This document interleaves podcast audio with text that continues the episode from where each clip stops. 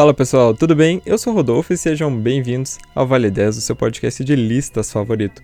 Olha, fazia tempo que a gente queria falar sobre filme de terror aqui e o assunto hoje vai ser aí os filmes de terror baseados em histórias reais. Inclusive eu queria perguntar aqui pros nossos colegas que vão participar com a gente. Gente, vocês sabiam que falar baseado em fatos reais é pleonasmo, redundância? Eu não sabia, mas faz, faz todo sentido agora, pensando, né? É, porque, tipo, não tem como um fato não ser real. Pois é, é, eu nunca parei para pensar nisso também. Teria que ser baseado em fatos, e ponto. É, baseado em fatos ou em histórias reais, porque a história a gente não sabe se é real ou não. Bom, vocês já ouviram aí a voz deles, mas quem tá aqui hoje com a gente é a Patrícia. Oi, gente. Estava empolgadíssima para esse tema também. Amo filmes de terror. Ela tava tão empolgada que ontem ela esqueceu de vir gravar porque ela tava pesquisando, gente. E o Eduardo também tá aqui. E aí, pessoal, beleza? Tô um pouco empolgado em gravar. Eu tava meio ansioso de gravar porque eu não sou super a pessoa que vê filmes de terror, assim. Mas é, eu já vi, eu já tinha visto alguns filmes da lista, daí acabei vendo outros. E acabei me interessando mais, mais pelo tema por conta dessa pauta aqui. Então, agradeço a oportunidade. É isso aí. Bom, gente, é a frase, né, baseada em fatos reais, histórias reais e etc., deixa qualquer filme 200% mais assustador, né, quando, quando aparece essa frase no começo. Então, para fazer essa lista aí, nós adicionamos, né, alguns fatos, por exemplo, a importância da história real pro enredo do filme, e também levamos em consideração, né, o quanto o filme é bom, porque não adianta ser baseado em fatos reais e ser uma porcaria, porque é, é zoado. E a gente vai tentar dar o mínimo de spoiler possível, mas fica um aviso aí que a gente vai, como a gente vai falar bastante das partes reais do filme, e a maioria desses filmes, né, tem grandes inspirações, então a gente vai acabar falando de alguma parte importante, fica o aviso de spoiler. É, não tem como deixar minutado, né? Porque é um podcast, mas se você pula do, do, do décimo para o nono lugar, se você ainda não, não viu o filme, e aí você assiste e depois você volta aqui e eu escuto. Então vamos lá.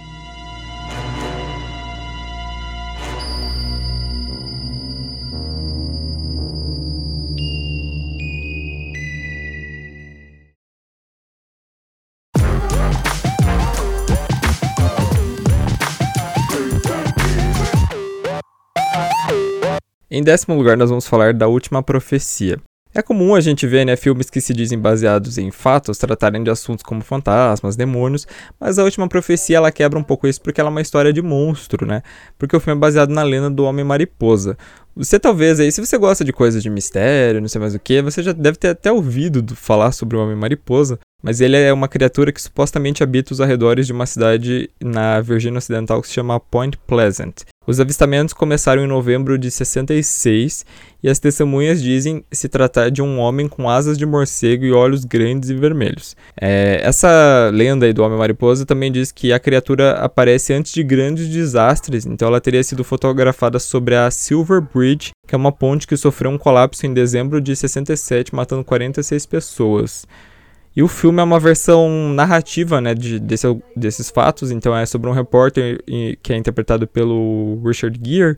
Ele acaba indo parar em Point Pleasant por um motivo X, ele se depara com o avistamento da criatura. E cada vez ele fica mais obcecado com a história, ele passa a conversar com um homem estranho por telefone, né, que profetiza a tal da queda da Silver Bridge, então ele corre contra o tempo para tentar verificar se, se aquilo vai acontecer ou não. E aí, gente, vocês assistiram o filme? Vocês conhecem a lenda do Homem Mariposa? Eu nunca tinha assistido o filme.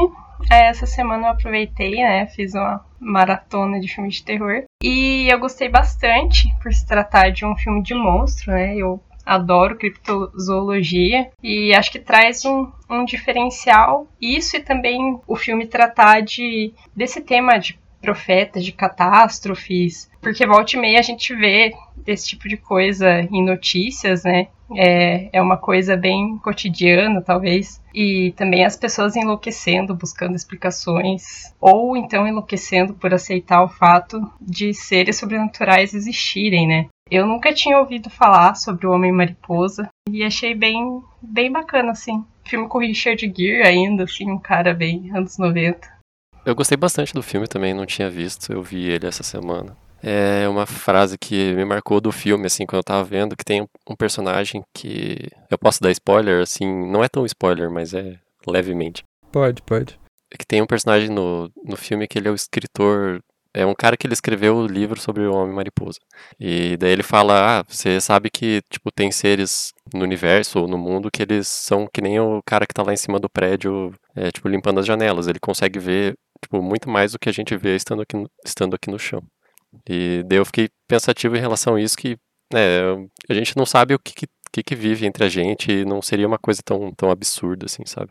De ter é, seres que conseguem prever esse tipo de coisa, porque eles estão num plano que a gente não consegue compreender, né? E, no geral, eu achei muito bom o filme, assim, também, anos 90, Richard Gere, assim, até estranhei pelo, pelo jeito do filme, ele tá, tá atuando nesse filme, mas eu achei que o filme é muito bem feito. Curto também bastante filme de monstro, assim. Tudo bem que não é uma coisa que aparece tão, tão explícita, mas o tema é super legal. Eu achei muito, muito bom o filme.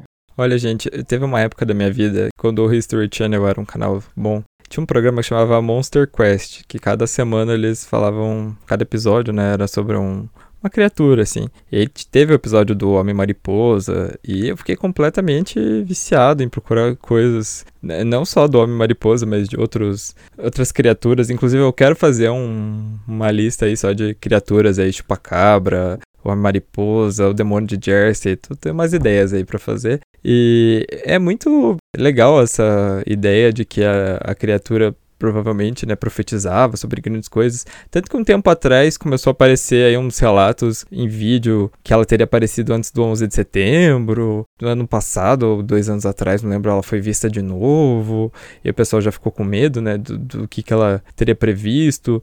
Inclusive, é, tem um relato muito forte de uma criatura que ela acabou tendo outro nome, porém dizem que é a mesma criatura que teria aparecido antes do, do que aconteceu lá em Chernobyl, né. Então, é, é um filme que realmente, né, é, mexe com essas coisas de é, previsão de futuro, né, mais do que do, do próprio monstro. É uma coisa interessante você assistir esse filme, porque assim, os filmes do, esse filme é de 2002 e os filmes dos anos 2000, gente, de terror, é, tudo, tudo bem que ele é mais suspense do que terror, mas é, eles são eles têm uma linguagem que eu acho que envelheceu tão rápido, mais do que dos anos 90, sabe? Porque eles são super coloridos, super não sei o que, os monstros são super vibrantes e, e com uns efeitos tão estranhos que eu acho que eles envelheceram tão mal. Não sei se vocês concordam com isso.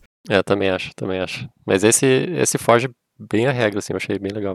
Ah, eu concordo também, né? Quando a gente compara filmes de terror, suspense dos anos 80, 90, assim, você vê aqueles efeitos especiais, até mecânicos, né? Não tinha tecnologia CG. E começo de anos 2000, acho que tava um desespero para usar o CG, a nova tecnologia, que os filmes ficaram um pouco esquisitos mesmo. Mas esse realmente foge à regra, ele tem jeitão de anos 90, né? Bem aqueles super cine, assim. Ah, com certeza. Esse filme deve ter passado muito no Super Cine. A gente que não viu porque a gente era criança. Eu morria de medo do Super Cine quando eu era criança também. O Super Cine passava onde? No, na Globo mesmo? Era na Globo, depois do Zorra, lembra? Ah, sim, sim. Nossa, esse filme era pra tra traumatizar as crianças. É, dá um medinho quando aparece aquela coisa do nada. Eu tomei um susto essa semana. É, bem no começo do filme. Eu fiquei. A parte que mais me deixou assustado desse filme foi a hora que ele tá falando no telefone lá com a, com a criatura. Sim, bem, bem é, dá, dá um negocinho.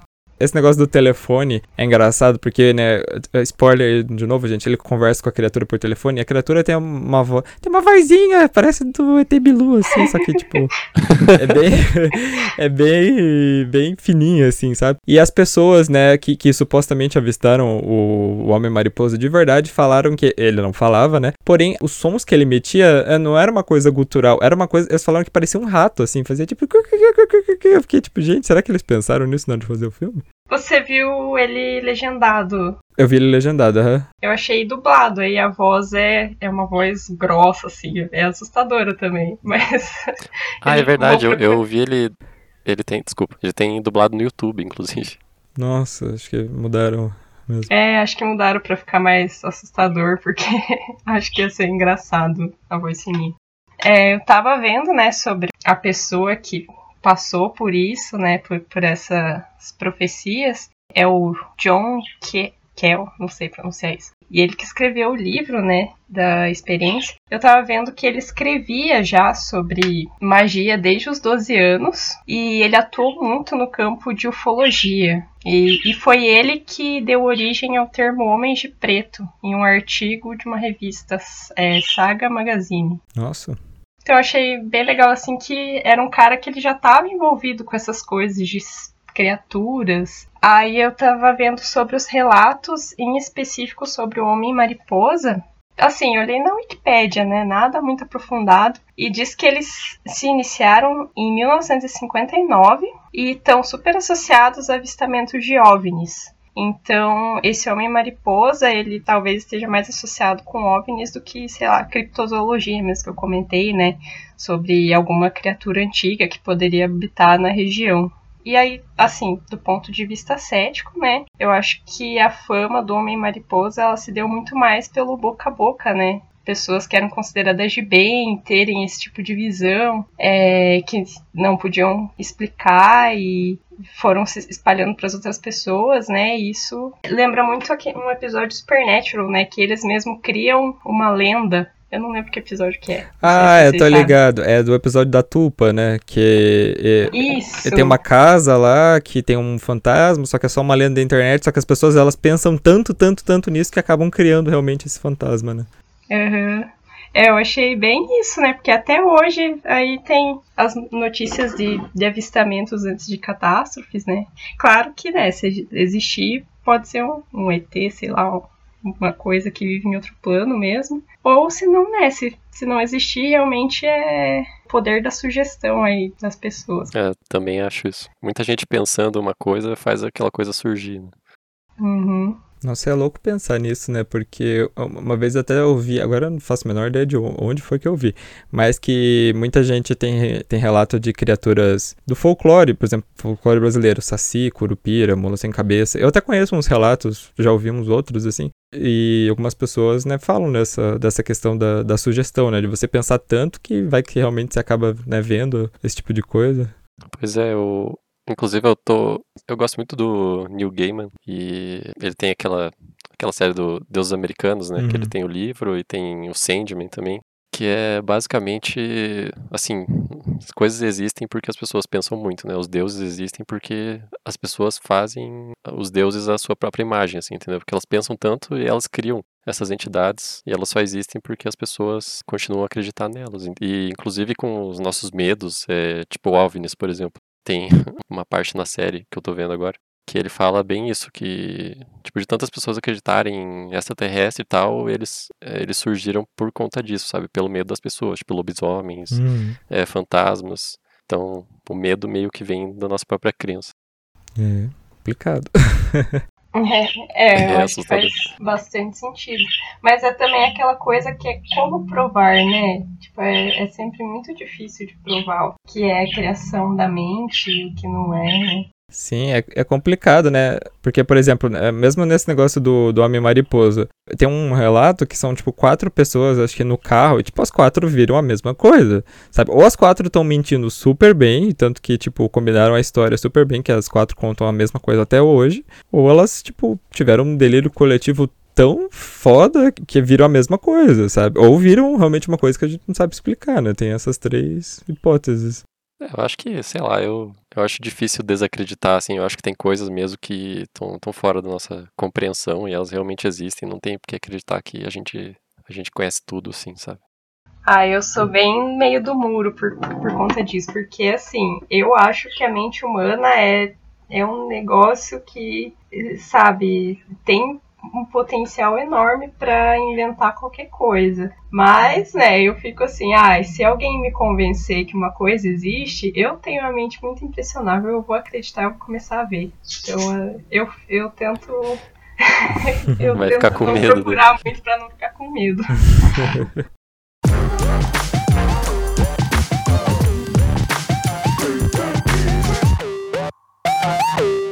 Em nono lugar, nós vamos falar do filme Verônica. Verônica foi lançado em 2017 e foi considerado aí por muitos como um dos filmes de terror mais assustadores que foi lançado nos últimos tempos. O diretor do filme é o Paco Plaza, que foi o mesmo que dirigiu os três primeiros filmes da franquia do REC. Na história do filme, né, coisas começam a dar muito errado depois que uma adolescente, né, adolescente chama Verônica, e suas amigas elas usam um tabuleiro Ouija, que para quem não sabe é aquela tábua que tem um negocinho assim no meio, que o pessoal usa para se comunicar com espíritos. E ela acaba traindo uma força, né, que não é um fantasma, mas é uma presença demoníaca que começa a assombrar ela e os irmãos dela. O filme, gente, é baseado em um caso que é, aconteceu em Madrid, na Espanha, conhecido como Caso Valecas, que, segundo reportagens, a estudante Stefania Gutierrez Lázaro e sua família começaram a experienciar fenômenos paranormais depois que ela usou uma tabuija na escola. De acordo com os pais dela, a Stefania passou a ter alucinações e relatar a presença de espíritos pela casa, e depois de um tempo ela passou a apresentar sintomas como alucinações, convulsões, é, e mesmo ela indo em diversos médicos, ninguém sabia o que, qual era a fonte do problema, e depois de seis meses ela acabou falecendo, assim, dormindo de uma hora para outra. A mãe da Stefania descreveu é, na casa dela portas batendo, disse ter escutado vozes e ter visto figuras sombrias. E a polícia chegou a ser chamada e relatou uma queda drástica de temperatura, sussurros ecoando pela casa e marcas de garras pelas paredes. Uma das cenas mais marcantes do filme, que é inclusive uma cena final, ela foi relatada pela polícia, que era um quadro da Stefania pegando fogo dentro de um porta-retrato. Em uma entrevista ao site Newsweek, o diretor do filme comentou que o caso ele é muito popular na Espanha, porque foi a única vez na história do país em que um policial afirmou que viu algo paranormal e registrou isso no relatório oficial da instituição. Sim, gente, está lá no documento. Óbvio, gente, eu vou falar que esse filme, quando eu assisti, me deu um medinho bom, assim.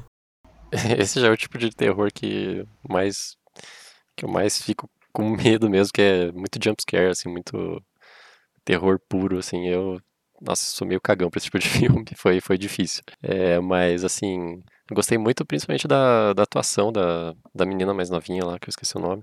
A principal. E principalmente por ser um filme, né, fora de Hollywood, assim, eu acho que muda muito o jeito que eles abordam, assim, a trama. Eu gostei muito disso. Agora, em relação a terror, cara, realmente assusta muito, assim. Eu fiquei meio impressionado, assim. Eu não posso ver muito tipo de filme que eu fico. eu fico muito mal, cara. Mas, mas achei legal. Eu, a cena, uma cena que me deixou com muito medo é aquela que ela tá, acho que no banheiro, e daí ela olha pela janela e vê, tipo, aquela sombra, assim, tipo, andando em volta, assim, sabe? Ai, que tô até arrepiado. Nossa, nem, nem me lembro. Ah, eu acho que cena com espelho sempre dá medo. É um recurso que sempre usam, né? Porque não tem como. Eu, sempre que eu assisto um filme assim e depois eu vou no banheiro, eu até tento desviar para não olhar pro espelho direto e não ver a sombra. Nossa, é bem isso. Bom, eu tava pesquisando um pouco sobre a história real, né? E, bom, é muito delicado, né? Esse tipo de assunto. Ah, é demônio. Será que a menina não tava passando por algum transtorno, algum trauma, né? E, e falaram que era demônio e tal. Uhum. É difícil porque você não sabe, eu não sei bem assim no que acreditar ou, ou, pensar assim, ah, será que a família procurou algum médico ou já foi direto para religião, sei lá. Acho que nesse caso não, bom, tem a tem uma freira, né, no filme. É, mas eu acho que no, na história original, pelo menos eu não achei nada sobre eles terem, tipo, levado ela à religião. Eu vi que eles levaram ela no médico, em vários médicos, e realmente ninguém sabia o que estava acontecendo. É, bom, isso é interessante, né? Eles buscaram um médico. Pena que é trágico, né? Porque ela faleceu. Eu vi que a história real, assim, não é tão assustadora quanto no filme, né? Não tem nenhum relato de que ela sentiu uma presença demoníaca e, para proteger os seus irmãos, é, cometeu suicídio diz que a Stefania ela foi encontrada inconsciente após uma crise compulsiva e ela faleceu a caminho do hospital, né? Também eu, eu não procurei muito mais, né? Eu fui no primeiro site que eu vi, eu, essa informação aqui eu coloquei que eu achei interessante de comentar. Também ela estudava numa escola comum, né? Não era religiosa, como passa no filme. E diz que os vizinhos nunca relataram nenhum barulho e não teve, tipo, polícia no momento do incidente. Parece que esse negócio deles terem visto o fogo dentro do porta-retrato aconteceu um tempo depois. Assim, a polícia foi visitar a casa dela e, e daí ele viu o porta-retrato pegando fogo. É, pelo que eu tinha lido, é, parece que o, o, no filme eles juntaram, né, tudo num tempo muito rápido, mas todos esses acontecimentos, né, da, dela ter começado a presenciar isso até os policiais indo lá, passou mais de seis meses, sete, oito meses, assim, alguma coisa assim. É, foi uma coisa assim. Sim. Esse filme, gente, eu ele tá na Netflix. Eu assisti ele na Netflix, eu imagino que ainda esteja, não sei se vocês assistiram. Eu acho que ele é original da Netflix, não é? É, agora eu não lembro. É, do Netflix que é. mesmo. Que... É. Então, e quando ele saiu, ficou muito aquela coisa de tipo, o filme mais assustador de não sei quanto tempo, porque fulano disse que é assustador e muita gente acabou não gostando. Assim, eu gostei muito do filme, eu não tinha lido nenhuma crítica, eu vi o filme aparecer, falei, pô, vou ver. Eu gostei pra caramba do filme e achei um filme super bem feito, super bem dirigido, tem cenas muito boas. As cenas do Eclipse eu achei muito foda, deles assistindo o Eclipse, achei uma cena muito foda. É, então, assim, não veja com a pretensão de que vai ser o filme mais assustador que você vai ver na sua vida, porque é capaz de você se decepcionar. E a gente não quer isso, a gente quer que você goste do filme. Sim, é sempre bom, né? Não ficar com expectativa quando for ver nada, né? Na verdade, porque é, a chance de você quebrar a cara é grande. É, mas desse filme, assim, eu também concordo com você que é, é a direção, as atuações são, são bem boas mesmo. Hum, o cinema espanhol é muito bom. Isso que eu ia falar, o cinema espanhol na Netflix, inclusive, tem saído bastante coisa, assim, é, da Espanha, e eu sempre acho muito boa, assim, história bem envolvente, né, independente de, do, do gênero do filme. Uhum. Eu gosto bastante.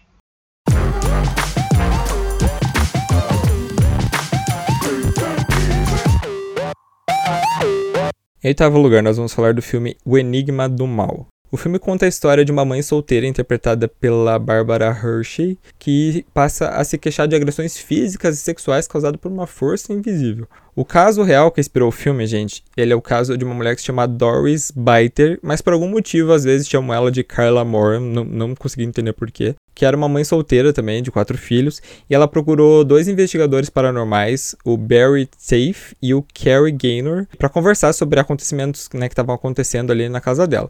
Quando os dois né, começaram a conduzir a investigação, em 74, é, eles fizeram uma entrevista inicial e ela disse que ela estava sendo atacada estuprada por uma entidade invisível. Os investigadores eles fizeram diversas fotos né, no local que supostamente mostraria né, a presença de orbes perto dela. Inclusive tem uma foto que é bem visível, assim, que tem um facho de luz em volta dela. Vou deixar essa foto na descrição para vocês verem. É, e eles também é, supostamente teriam presenciado um torso masculino se materializando perto dela. É, eu vou deixar, como eu falei, né, a foto da descrição. Supostamente tem a foto do torso, mas eu nem coloquei porque não dá pra ver nada, tipo, nada mesmo, assim, não consegui enxergar nada, acho que ninguém também vai enxergar nada, então eu nem deixei. Mas a foto da, do orb perto dela é interessante, realmente dá pra ver um, um facho de luz, assim, atrás dela. E esse caso, ele é bem bizarro, né, porque imagina você tá sendo violentada por uma entidade que você uma entidade visível, né? E, tipo, você não tem nem como você, sei lá, tipo, é uma, imagino que seja uma situação horrível, você não pode nem fazer um boletim de ocorrência, né? Porque vai dizer que, tá, mas quem que tá te atacando? A mulher vai falar, não sei, né? Vamos falar que ela tá louca.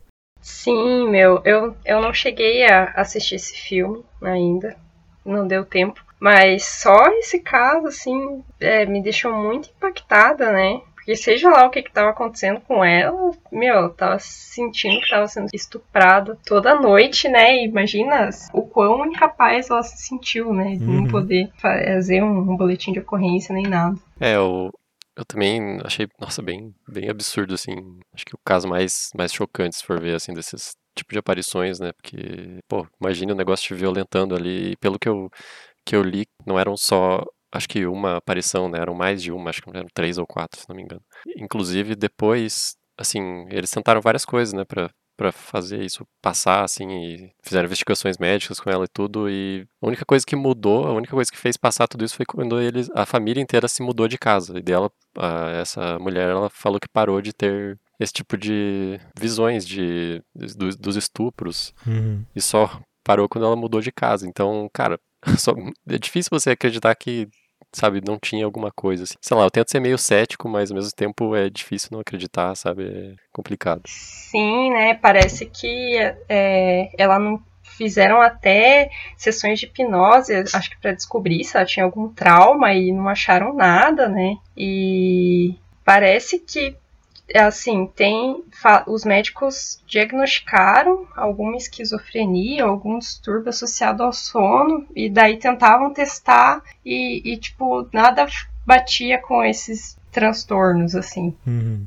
E também o fato das, de outras pessoas terem visto, presenciado, né? Até a foto dos orbes me deixou com pelinho da nuca aqui arrepiado, fiquei morrendo de medo. E, nossa, eu acho bizarro que é parece que eram né, três entidades e ela fala que duas seguravam as pernas dela para uma ficar abusando. Inclusive eu vi que não foi na primeira mudança que isso passou, né? Que ela se mudou e ainda estava vendo um pouco. Aí depois de umas quatro ou cinco mudanças é que é, os ataques pararam completamente. Então ah, realmente. Nossa, eu não, eu não sabia disso. É, é difícil dizer, ah, ela, ela tinha um transtorno, né? Porque parecia que ela estava bem assim. O fato de ter se mudado melhorou, né? Então, sei lá. É uma, uma coisa que eu vi também que os filhos, eles relataram que às vezes eles estavam andando de noite na casa e eles batiam em alguma coisa invisível, sabe? Ai, credo. Não, negócio Muito, muito ruim. É, e tem essa pessoal aí do que acredita mais né, nessas coisas de espiritualidade e tudo mais. É, tem muita gente que fala que é, às vezes é, o espírito não está ligado na casa, ele está ligado em você. É você se muda e, e leva a assombração junto, né? Então não adianta só você se mudar se você não, não trabalhar né, a tua parte espiritual ali. Gente, eu não sou uma pessoa, assim, nem um pouco espiritualizada. É, não sei se estou falando besteira, mas enfim, eu imagino que seja assim, né? Que, pelo que eu ouço, né, do, do pessoal falando, é que assim, se você tá mal espiritualmente, né, tem, tem chance de alguma coisa ficar próximo de você, que é o famoso encosto, né? Que até a gente tem a Márcia Fernandes, que fala bastante sobre isso. É, o encosto, né? É um, seria um tipo de espírito que fica ligado em você e por mais que você se mude de casa, ele vai continuar ligado em você, é, te fazendo mal, né? Porque ele tá ali se alimentando da sua energia. Então você né, tem, tem que melhorar essa tua espiritualidade para poder afastar esse tipo de coisa. Eu imagino que seja o caso dela, né? Eu imagino que não foi só a mudança, né, que, que ajudou ela, mas ela deve ter feito outras coisas. Esse caso, ele, é, ele, é, ele não tem muita informação, né? Tipo, eu achei pouca coisa sobre ele. Pois é, e também uma entidade que se torna. É, ela não se torna física, né? Porque ela, ela não, não via um corpo se formar, é um negócio invisível, sei lá, mas que consegue te tocar, né? É muito raro você ver. Você ouvir alguma história sobre uma entidade que te toca, né? Te fere de alguma forma, né? Normalmente as pessoas só veem alguma coisa, ou escutam as coisas caindo no chão, mas a, a coisa nunca ataca você, né? Uhum. Essa coisa sobre espiritualidade, eu, assim, eu sou meio termo também, porque eu cresci numa casa católica, assim, né, e não aquela coisa extremista ou super praticante, assim, né, é bem meio termo, mas tem muito isso, né, de, ah, quando você não tá muito bem, é, ter a, as forças, né, as forças malignas ficam te, te rondando. Só que também tem o caso quando você é uma pessoa muito religiosa, é muito assim do bem, as coisas ficam vindo para te tentar também. Então, sempre tem coisa ruim querendo te incomodar. É, de qualquer jeito você tá, tá sujeito.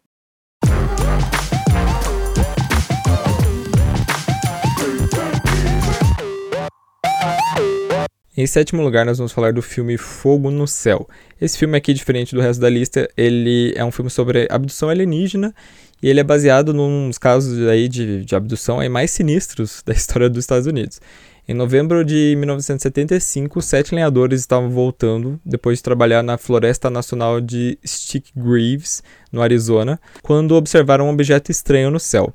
Um dos lenhadores, o Travis Walton, ele saiu do carro para ver o objeto mais de perto quando ele foi atingido por um grande facho de luz. Os seus amigos eles ficaram totalmente aterrorizados com o que viram e fugiram né, do local com medo. E depois de um tempo eles decidiram voltar, mas eles não encontraram nenhum sinal do Travis ou da nave espacial. A nave espacial, gente, todo mundo viu, tá? Só para deixar claro. Os colegas dele denunciaram né, o desaparecimento dele para as autoridades e foi realizada uma grande busca pela região, né? Nos Estados Unidos eles, eles, isso não é comum aqui no Brasil, mas nos Estados Unidos quando uma pessoa desaparece, eles fazem aquelas buscas aqui, sim, com 100, 200 pessoas que são ali do, da região que entram mato adentro e saem né, realmente procurando.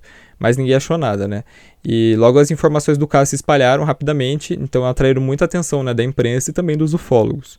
Cinco dias depois do desaparecimento, a irmã do Travis recebeu uma ligação no meio da madrugada e era o irmão totalmente desesperado, implorando por ajuda. Eles desconfiaram, né, mas mesmo assim o cunhado dele decidiu ir até o encontro e encontrou ele deitado dentro de uma cabine telefônica completamente em choque. Depois de recuperado, o Travis relatou o que aconteceu. Ele teria apagado depois de ser atingido pela luz, e quando ele acordou, ele estava deitado em uma maca dura e fria, e ele até pensou que ele estava no hospital, mas aí quando ele né, focou ali direito, ele percebeu que tinha três extraterrestres, né, com, eles eram meio humanoides, é, os braços, as, as pernas e as mãos eram de humanos, só que eles, eles eram muito brancos e eles tinham os olhos muito grandes. É, ele se levantou, saiu correndo por um corredor, no caminho ele encontrou outros seres desses que guiaram ele de volta, né, até a maca e colocaram uma máscara nele. E aí quando ele acordou, realmente ele já estava deitado no acostamento na estrada, na mesma estrada de onde ele foi levado. Esse filme, gente, se você assistir, ele dá medo e inclusive os alienígenas que tem no filme não tem nada a ver com os alienígenas que ele escreve, que eles são, eles têm a pele vermelha, eles têm uns olhos bem pequenininhos. Não sei se já falei aqui, mas é uma das poucas coisas que eu tenho medo é extraterrestre. Eu morro de medo desses filmes de, de ET. É, pelo amor de Deus, acho que se eu ver um negócio desses, eu caio duro na hora. É, e é um filme bem assustador, porque tem, tem uma cena que ele, eles botam, tipo, um, uma substância em cima dele que parece que ele tá derretendo, assim. Ah, é horrível. Cara, é assim, da lista, esse foi o filme que eu mais gostei. Eu já queria ver ele faz tempo, daí essa foi a oportunidade perfeita. Uhum. Mas é, eu fiquei a primeira vez sabendo desse filme, é porque eu vejo muito Reddit, e daí uma das. Nem lembro onde que eu vi lá, alguém postou exatamente a cena, a cena do, dos aliens lá, né? Uhum. Quando eles estão em cima dele, bota aquelas coisas nele lá. Eu fiquei, mano, quero ver esse filme pra ver o que, que mais tem. Só que assim, no filme realmente tipo, essa é a cena mais chocante, digamos assim, né? E eu achei bem interessante porque mostra é, tudo dentro da nave, na hora que ele acorda, né? E depois ele tenta escapar, e os aliens puxando ele pela perna. É... Nossa, é assustador, assim, vale ver o filme inteiro por conta dessa cena. Hum. Assim, no geral, o filme, ele não é, tipo, grandes coisas, assim, as atuações são ok, é... os personagens são bem, bem genéricos, assim, né? Tudo que acontece é bem aquela coisa de filme Sessão da Tarde. Menos essa cena. Mas, inclusive, eu fiquei sabendo que esse filme traumatizou muita gente, porque ele passava é, em uma sessão que passava tarde no SBT. Então você imagine criançada ah, Isso cena é lá. normal do SBT, porque o SBT passava, até o Brinquedo Assassino passava à tarde, assim. né? Nossa, é, é, bem isso, bem isso, né? E aí, imagine, né? Tipo, você vê isso, a sorte que eu não vi isso quando eu era pequeno também. Imagina, já ia ficar mais traumatizado do que eu sou hoje em dia. Mas eu achei, eu achei massa, achei. Assim, foi o filme que mais gostei da lista. Tipo, tá em sétimo, mas pra mim, no meu coração, tá em primeiro. Então, eu não lembrava que eu tinha assistido esse filme até essa cena aí do, dos aliens. Daí eu lembrei que eu tinha assistido lá quando era criança, bem na aquele cinema em casa do SBT, né? Eu, tinha, eu sempre assisti filme de terror quando era pequena, mas eu lembro essa cena me deixou muito impactada, né? Eles, aqu aquela película que colocaram nele, abrindo a boca dele com agulhas, ai, na, na hora assim veio como se eu tivesse naquele momento, assim, lá 20 anos atrás. É, mas, né, o filme no geral ele é bem suspense, né? Uma boa parte assim do filme ele fica ele foca na reação dos amigos, né, no mistério deles terem ou não alguma culpa no desaparecimento dele, mas, né, realmente a última cena ela ela vale pelo filme inteiro. Ele é um pouquinho lentinho assim, Uhum. mas nossa, sério, ela é muito muito bizarra. Ele tentando fugir, né, vendo aquelas coisas, objetos assim na, naquele corredor meio intestino, sei lá. um negócio Sim, nossa, bizarro. de objeto. Objeto humano, e daí parece um monte de osso. Nossa, horrível. Sim, nossa. E eu tava, quando eu tava pesquisando sobre a história real, eu vi, inclusive, que tem uma reportagem do Fantástico, de 1977, dele ele contando no meio, ele tá no meio da floresta contando, assim, co- é, onde que ele, ele caiu e tudo mais. Uhum. É, e aí eu vi que 41 anos depois dessa história, ele foi entrevistado por um ufólogo, o J.P. Robinson, e ele, ele revelou uma nova lembrança de que quando ele foi atingido pelo feixe de luz, ele morreu naquele momento Meu Deus. e ele não foi abduzido pelos alienígenas, e sim foi salvo por eles. É, que eles perceberam que atingiram ele, tipo, estavam dando partida na nave, assim, sabe? Viram que, viram que mataram ele, resgataram, reanimaram ele e devolveram. Ele falou isso 41 anos depois. Ou seja, né, tipo, isso desban desbanca a história do filme, né? Tipo, que, que eles teriam fazendo alguma experiência com ele, sim, eles estavam reanimando ele e daí diz que devolveram ele mais ou menos perto de onde eles acharam. Então, na verdade, eles estavam salvando ele. Nossa, os alienígenas é gente boa, né? Uhum. Parceiros demais. é, mas é, que, que nem, não sei se vocês assistiram American Horror Story, na segunda temporada é, tem, umas, tem uma parte que é sobre os alienígenas e eles são assim, os alienígenas, eles só aparecem em uma cena e eles são completamente horrorosos, porém, eles só, eles são sim, seres super bons, tanto que, tipo, eles não sei se é spoiler, porque American Horror Story faz tempo que tá aí já, né, gente? Mas é. Eles meio que salvam, né, a mulher de um personagem. Eles também. Eles também ressuscitam uma outra personagem. Eles também curam, né, um, uma outra coisa. Então, né, essa coisa de, de alienígena curando é, tem histórias já, assim. Se for pensar, assim, não faz muito sentido eles serem, assim, horríveis ou, tipo, querem destruir a humanidade, tá ligado? Porque se eles quisessem fazer isso, eles fariam, tipo, de um jeito muito rápido, sem que a gente percebesse. Do meu ponto de vista, assim, se... Assim, eles devem ser tão desenvolvidos que nós somos como, tipo, como formigas, assim, pra eles, sabe? Não tem por que eles virem aqui tentar é, explicar alguma coisa pra gente ou, tipo, abduzir a gente, sabe? É, talvez nesse caso aí possa realmente ter sido o que você falou agora, que tipo, eles foram da partida na nave, mataram você queria falando, poxa, não, vamos, vamos ajudar ele aqui, né? Foi sacanagem. Sério, eu achei ótimo quando eu vi isso. A história ficou muito boa. Mas é, eu, eu acho assim, que se realmente existir aliens muito mais avançados do que a gente, Primeiro que eu acho super difícil. Meu, se a gente não consegue contato é, com coisas fora da nossa Via Láctea, né? Volta e meia aparece assim que, ah, encontraram um planeta fora. Mas, sabe, dá muito trabalho fazer esse contato. Também acho que, é, acho que tem mais, eles têm mais coisa a fazer da vida. E também eu acho que eles não fariam mal, mas talvez abduzir como cobaias, né, experimentos científicos, eu acho super coerente, assim, faz muito sentido. Porque a gente faz isso, né? Quando, as pessoas vão, descobrem um outro planeta, vão lá coletar alguma coisa para conhecer, descobrir. Então, claro que é bizarro você se imaginar como um ratinho de laboratório, né? As pessoas espetando fazer as coisas, mas seria um experimento científico. É, eu tenho bastante medo, como eu falei, de, de ter filmes, muito por causa de um filme que se chama, que acho que todo mundo viu esse filme, esse filme é muito aterrorizante, que é Contatos de Quarto Grau, que é horrível esse filme, horrível, pelo amor de Deus. E não, vi. não viu esse? Meu Deus, veja então, é bizarro. Vou ver. Mas assim, eu tenho muito medo, porém eu fico muito naquela coisa do tipo, será que eu acredito, será que não? Porque assim, a ufologia hoje, assim, ela já foi uma ciência, né, principalmente quando ela surgiu, mas hoje eu acho que ela virou uma, principalmente assim nos anos 80 ali, ela virou uma zona, né?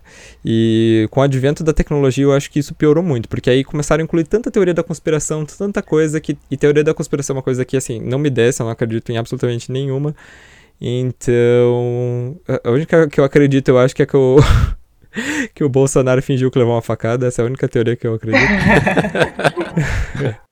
Também. Mas, assim, eu não, não consigo acreditar, porque assim, se você vai acreditar em alienígenas que visitam a gente, daí você já tem aquela coisa de espécies diferentes de alienígenas, porque tem os Greys, que, que são espécies ruins, como tem os reptilianos, que tentam se mesclar com a Terra, aí tem os nórdicos, que são alienígenas bons e já não sei o que, e aí já, mas por que que ninguém, por que que não todo mundo vê? Porque a NASA esconde muita coisa, porque não sei o que, e aí já começa a ficar uma bagunça para mim, eu já não acredito em mais nada.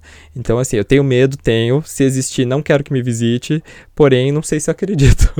É, eu também me sinto assim, fico bem. Eu, inclusive, esses filmes, de, exceto esse que você comentou, né? Contatos Mentiras de quarto grau, dá um, dá um medinho do caramba. Mas eu também não. Sei lá. Ainda mais que eu fiz biologia e tem toda a coisa da astrobiologia. Uhum né, quando você vê assim o que os cientistas realmente encontram, ah, encontram, encontraram uma proteína lá naquele planeta tal, sabe? Tipo, daí eu fico pensando, né, nossa, para existir vida aqui no planeta Terra, foi tão difícil de, de acontecer, né? Foram milhões de anos de instabilidade, até que vários eventos é, coincidentemente aconteceram em um ponto ali, em, em vários micropontos, para surgir aqueles coacervados, para até chegar na gente, assim, sabe? Não é tão fácil ter vida assim. Mas eu, eu acho que existe, mas não sei se a, a esse nível de avanço é, para vir querer dominar o planeta Terra de fazer experimentos. Não sei. Se tiver, eles não estão interessados em na gente. Mas podia estar, tá, porque olha, você está precisando de uma intervenção, acho que nesse momento. ah, eu concordo, né?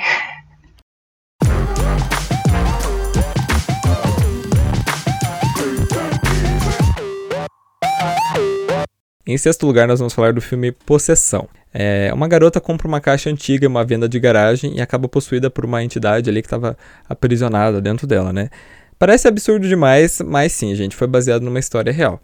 E a origem da história começou ali em meados dos anos 2000, quando o dono de uma loja de antiguidades, o Kevin Menes, ele comprou uma caixa de vinho antiga em uma venda de garagem. É, segundo quem vendeu, pertencia à sua avó, que ela era uma sobrevivente do Holocausto. E ela foi para os Estados Unidos, né, com a caixa e sempre dizia para a família nunca jamais abrir aquela caixa por motivo nenhum. Só que, né, tipo, a, a senhora morreu e aí a família tava, né, precisando de dinheiro ou se livrando das coisas dela e acabaram vendendo. A caixa foi deixada na loja dele, só que no caminho para casa ele recebeu um telefonema de um dos funcionários dizendo que alguém tinha invadido e estava destruindo o local. Ele voltou para a loja, é, encontrou as coisas destruídas, mas não encontrou sinal, né, nenhum de arrombamento. Então o Kevin, ele restaurou a caixa e deu de presente para a mãe dele, que depois de alguns minutos de ter recebido a caixa, sofreu um AVC. É, então ele tentou se desfazer da caixa, deu ela para outros amigos, para outros parentes, mas ele sempre devolveu, alegando que a caixa abria sozinha ou que exalava um odor é, ruim muito forte. É, então ele passou a sofrer pesadelos com demônios horríveis, né, quando, enquanto estava com a, a caixa estava com ele. E alguns dos conhecidos que ficaram com a caixa, né, por um tempo alegaram que tinham sofrido o exato o mesmo pesadelo, exatamente. Então assim, ele decidiu que ele não ia simplesmente se livrar da caixa e destruir ela, porque ele, ele acreditava, né, que se tinha alguma coisa ali habitando na caixa, se ele né, destruísse a caixa, podia ter a chance daquilo ficar ali com ele para sempre. Então ele foi esperto, né, colocou para vender no eBay falando: "Olha, gente, estou aqui com uma caixa assombrada que está causando muito problema, se você quiser ficar com ele, tá aqui, 140 dólares". Um estudante universitário foi lá e comprou.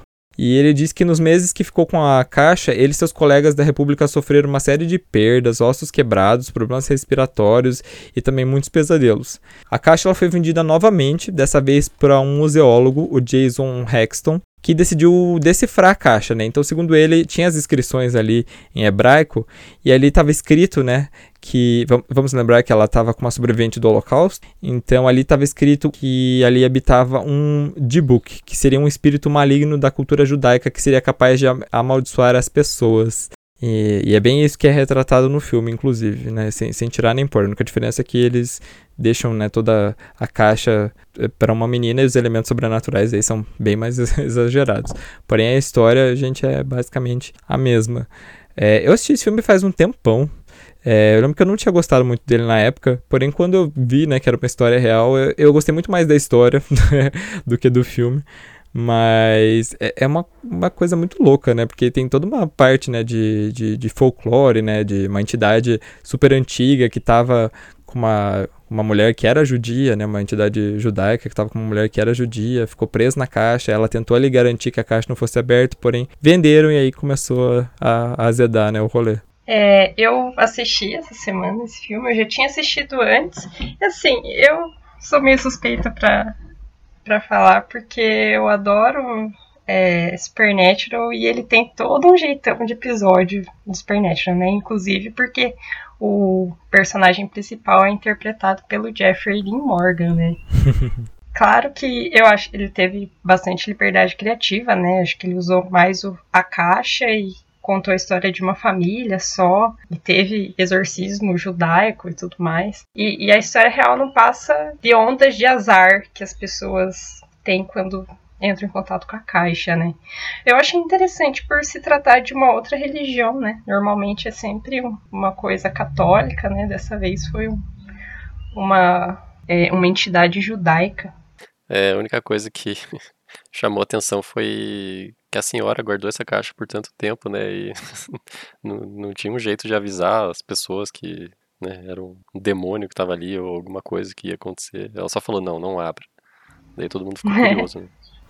Podia ter explicado um pouquinho. Sim. Mesmo se ela tivesse explicado, eu acho que teria gente que teria ido lá e teria aberto. É, curiosidade, né? É, aí eu vi que dentro da caixa real, né, parece que tinha várias coisinhas. Tinham dois centavos dos anos 1920, uma mecha de cabelo louro, uma mecha de cabelo castanho, amarrado num cordãozinho, uma estátua gravada com a palavra hebraica shalom, uma pequena taça de vinho dourada, um botão de rosa seco e um único castiçal com quatro pernas em forma de um polvo. É, eu já ouvi assim outras histórias sobre caixas, né, que prendem demônios, tal. Acho uma lenda interessante, mas eu não, não teria uma. eu também não. Eu lembro que um, te um, tempo atrás, parece que no eBay, eu, se eu achar a notícia, eu, eu deixo nos, na descrição, que tava tendo um boom, assim, de pessoas vendendo coisas amaldiçoadas no eBay, assim, daí o pessoal até deu uma parada, assim, de, de, de, proibir esse tipo de coisa, porque, assim, por mais que a pessoa seja, sei lá, cética, né, você tá você, tipo, sei lá, tá enganando ou tentando enganar todo mundo, dizendo que não, isso aqui é amaldiçoado, certeza, leva pra tua casa pra você ver. Aí a pessoa compra. tipo, porque, porque quer ver se é ou não. Sabe? É. Aí, tipo, não sei, né? Complicado. É, mas é aquela coisa da sugestão, né, que a gente tava falando também. Se a pessoa acha que é amaldiçoada, a outra que comprou já vai ficar, meu Deus, é, agora é porque eu tropecei aqui, quase caí, foi culpa da caixa. Esse tipo de coisa. Sim, né? E independente da pessoa ser cética ou não, é, às vezes a, a pessoa, se, se, ela já acredita, assim que ela pegar a caixa, com certeza ela vai associar tudo de ruim que acontecer na vida dela naquele momento à caixa, né? E se a pessoa for cética, eu não acho que uma pessoa 100% cética ia comprar um objeto amaldiçoado, porque acho que ela ia ter pensar em coisas mais interessantes para fazer. Mas se ela quer pagar uma de durona, assim, ah, eu vou comprar caixa amaldiçoada aqui para provar que não existe nada. Só que ela, ela vai estar tá ali, mesmo que inconsciente, né, esperando uma coisa ruim acontecer. Então, também pode estar tá já sensibilizada com essa história e pode passar a acreditar, né? Sim. Então... É, só da pessoa não acreditar, ela já tá negando negando que acredita e no fim das contas ela tá no, naquele ciclo ali, né? é tipo isso. Mas eu não duvido que não tenha, tipo, uma galera comprado coisas para fazer aquelas coisas, tipo, comprei essa boneca amaldiçoada e olha no que deu. Sabe, no, no é, YouTube. Tem isso. Com certeza tem.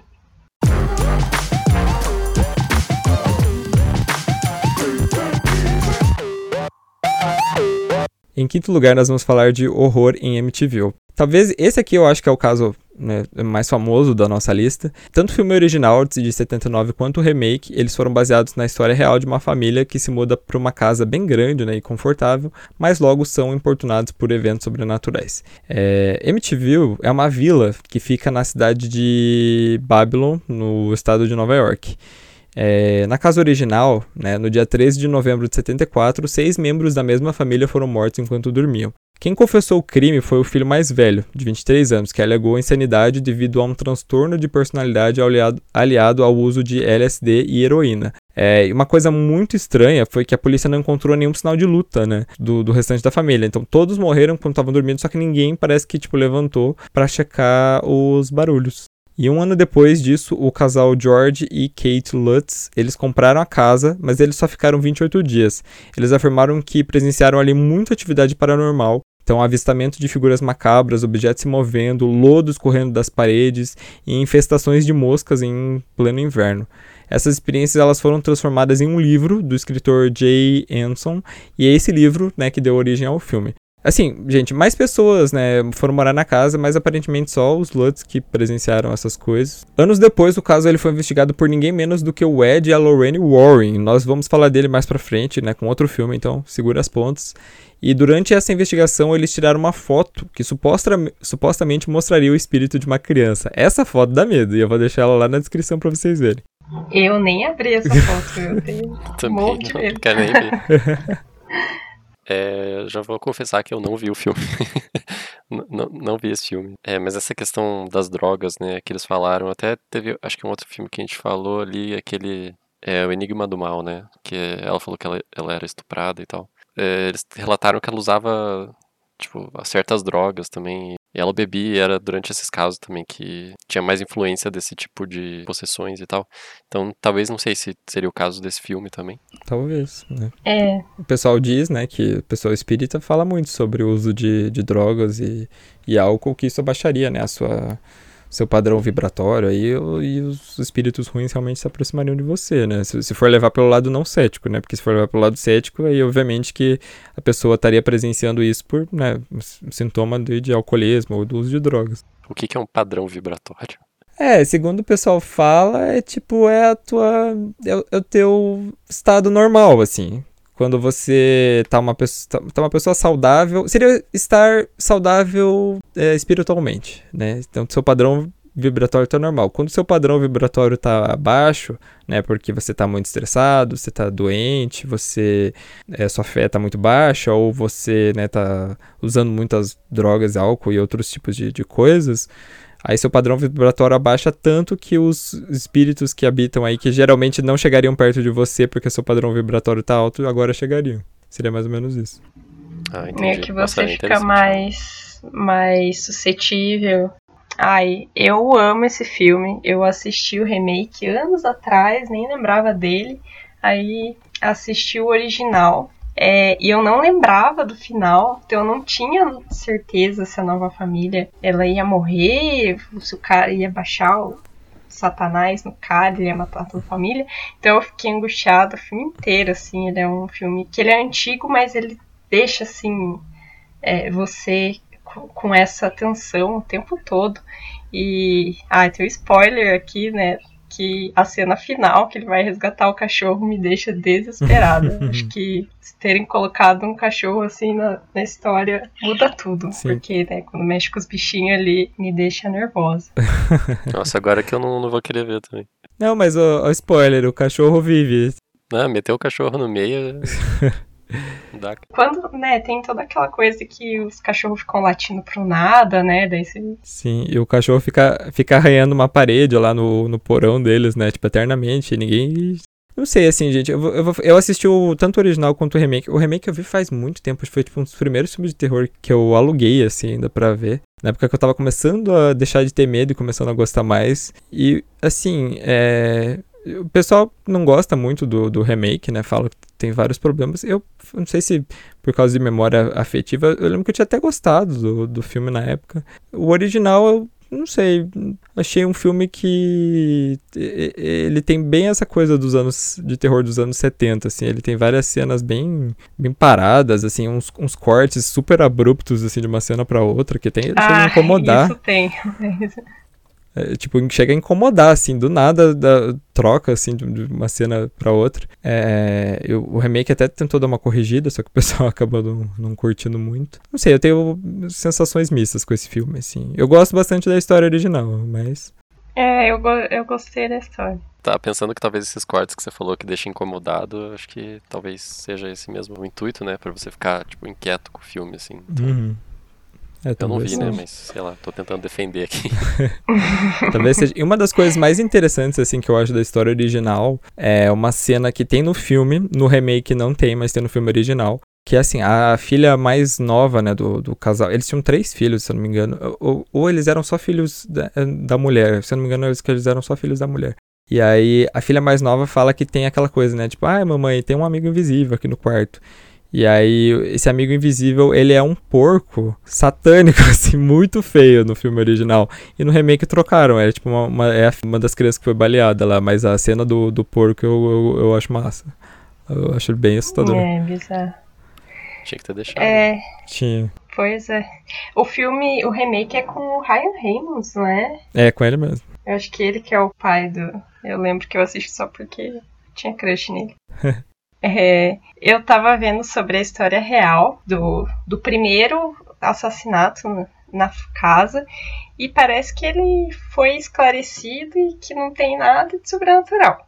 Parece que o filho mais velho ele sofria de algum transtorno de personalidade. Os pais já tinham levado ele para fazer uma terapia, né, um diagnóstico, o que, que ele tinha, mas eles em vez de fazer o tratamento correto, eles mimavam ele com presentes caros, tipo, ah, deram uma lanche para ele no aniversário, assim, durante a adolescência. E aí ele, é, tipo, padrão piada de prédio, assim, é, riquinho, se envolveu com drogas, aí ele começou a roubar da família é, para comprar droga, e por aí vai, né? E, inclusive, quando ele foi preso, ele deu várias versões. Ele acusou a irmã de matar todos, e daí ele matar ela meio que para se defender, meio sem querer. É, ele já falou que amigos dele ajudaram, mas na hora decidiram fugir. Já falou que ele escutava vozes na cabeça dele. No fim, assim, as pessoas não acreditaram em nada e ele foi o único acusado. É, e tá uhum. condenado, inclusive, até hoje, né? Ele foi condenado, acho que a cinco prisões perpétuas, alguma coisa assim. É, ele tá vivo ainda, gente. Ele tá com 69 anos, mas ainda tá cumprindo. É, vai, vai ficar até morrer lá, é, né? Cinco com prisões perpétuas. E daí a família que viveu lá em seguida, realmente, né? É, foi um ano depois do incidente. Acho que, imagino que devia ainda estar tá super em alta, assim, as notícias e eles só ficaram 28 dias na casa por terem visto atividades sobrenaturais, né? Daí pensando se fosse eu morando numa casa de em que aconteceu um massacre, eu ia estar muito impressionada e a chance de eu ver coisas sobrenaturais eu acho que seria muito grande, né? Uhum. E também tem aquela coisa que muitas pessoas falam de impressões que permanecem em um local, tipo energias, né, que uma tragédia pode manter no ambiente. Muita gente relata sobre isso, né? Porém, tem um porém aqui que eu vi uma notícia falando que o advogado dessa família é, em algum momento deixou escapar que a história deles foi inventada para ganhar dinheiro em cima disso. O que, né, se for verdade, deu muito certo, né? Que foi livre filmes aí baseados na história deles. Mas, né, o casal Warren foi lá, tirou foto também. Aí eu fico meio no muro, meio em cima do muro, que acreditar. Acho que daí fica a critério de cada um aí, ver se realmente tinha demônios, né, na casa. Eu, particularmente, não me mudaria pra casa dessa, independente ser real ou não. É, é que tem aquela coisa de filme de terror, né? Que geralmente, tipo, a família não sabe, né? Que ali aconteceu. Eles nunca desconfiam que, tipo, a casa de cinco quartos, quatro banheiros, de mil metros quadrados, estava por 10 dólares, assim, eles entram do mesmo jeito, super felizes, né? Nem se questiona, o vendedor vai lá, inventa uma historinha que não tem nada errado. É depois que eles descobrem, né? Não, teve um massacre aqui, uhum. morreu todo mundo aqui dentro. Putz, agora é tarde, né? Mas eu não me mudaria também pra uma casa com uma história assim, porque. Assim, eu, eu vou falar por mim, assim, gente. Eu sou uma pessoa. Eu, eu já fui muito mais crente nessas coisas. Hoje eu sou bem mais cético, mas bem mais cético mesmo, assim. Eu fui da. Do, do, do 10 de crente pro 2, assim. Mas eu não me mudaria porque eu acho que eu, eu, eu me sentiria mal, assim, não por, sei lá, é, ver alguma coisa, mas pela memória viva ali que tem ali, né? Eu só me mudaria talvez se demolisse o lugar e fizesse outra coisa, assim. Se fosse pra morar na mesma casa mesmo, eu, eu não me mudaria. É, até porque você vai ficar lembrando, né? Tipo, alguém vai, você vai falar alguma coisa da casa, você vai lembrar da história que você já sabe, então acho Sim. que não é legal mesmo. Sim, e também tem uma coisa que eu vi em American Horror History que também acho que super encaixa aqui. Histórias muito famosas. Meu, o tanto de gente louca que vai é, ser atraída para ir ver a casa, ou até, acho que na primeira temporada de American Horror Story acontece isso, tipo, umas pessoas doidas invadem a tua casa para repetir o caso, sei lá. Eu acredito que as pessoas são muito capazes de fazer isso. Eu teria medo até desse tipo de exposição, assim, né? As pessoas meio doidas. Sim, com certeza. E a casa ainda existe, né, gente? A casa tá lá. Inclusive, ela foi vendida recentemente por um preço até mais abaixo, assim, do que valeria, porque ficou um estigma, né? Por, sei lá, pode não ter nada, pode não ter acontecido nada disso aqui que a gente tá. Bom, as mortes aconteceram, né? Mas pode não ter acontecido nada de sobrenatural. E, né, mas infelizmente ficou estigmatizado para sempre, né? Então. Até a vizinhança deve sofrer com isso, né? Com certeza. No caso de, da casa de MTV, eu não sei. Mas é, tem aquele cemitério. Não sei se já ouviram falar daquele cemitério Stu. Ele até aparece no Supernatural como o cemitério mais assombrado, que seria uma das portas do, do inferno, não sei mais o que. Esse cemitério ele realmente existe, é um cemitério de uma cidadezinha super pequena. E os moradores estavam tão incomodados com a quantidade de gente que ia lá, tentava tirar foto, tentava uns grupos meio satanistas que iriam visitar, que eles foram lá e destruíram uma parte do cemitério porque eles não aguentavam mais, tipo, o pessoal indo lá, sabe? Nossa.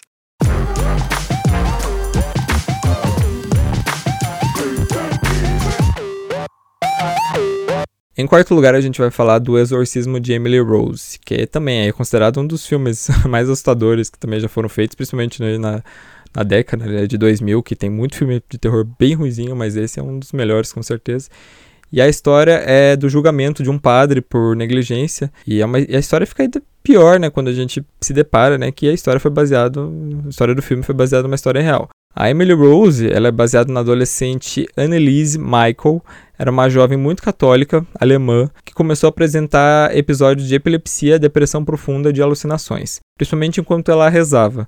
Ela dizia que ouvia muitas vozes dizendo que ela ia poder ser no inferno, mas ela era muito religiosa, né? Então isso pegava muito ela. E a situação começou a se agravar muito, né? Depois de um tempo ela parou, ela passou a andar nua pela casa, ela fazia as necessidades dela também em qualquer lugar e ela começou a ter aversão, né, a objetos sagrados que, né, dizem que são aí é, é, sintomas muito fortes de possessão. Então a Annelise, ela estava fazendo tratamento medicamentoso, porém ela, ela mesma afirmava que ela estava sendo vítima de uma possessão demoníaca. O exorcismo mesmo dela só aconteceu em 73 com a ajuda dos padres Ernest Walt e Arnold Rains.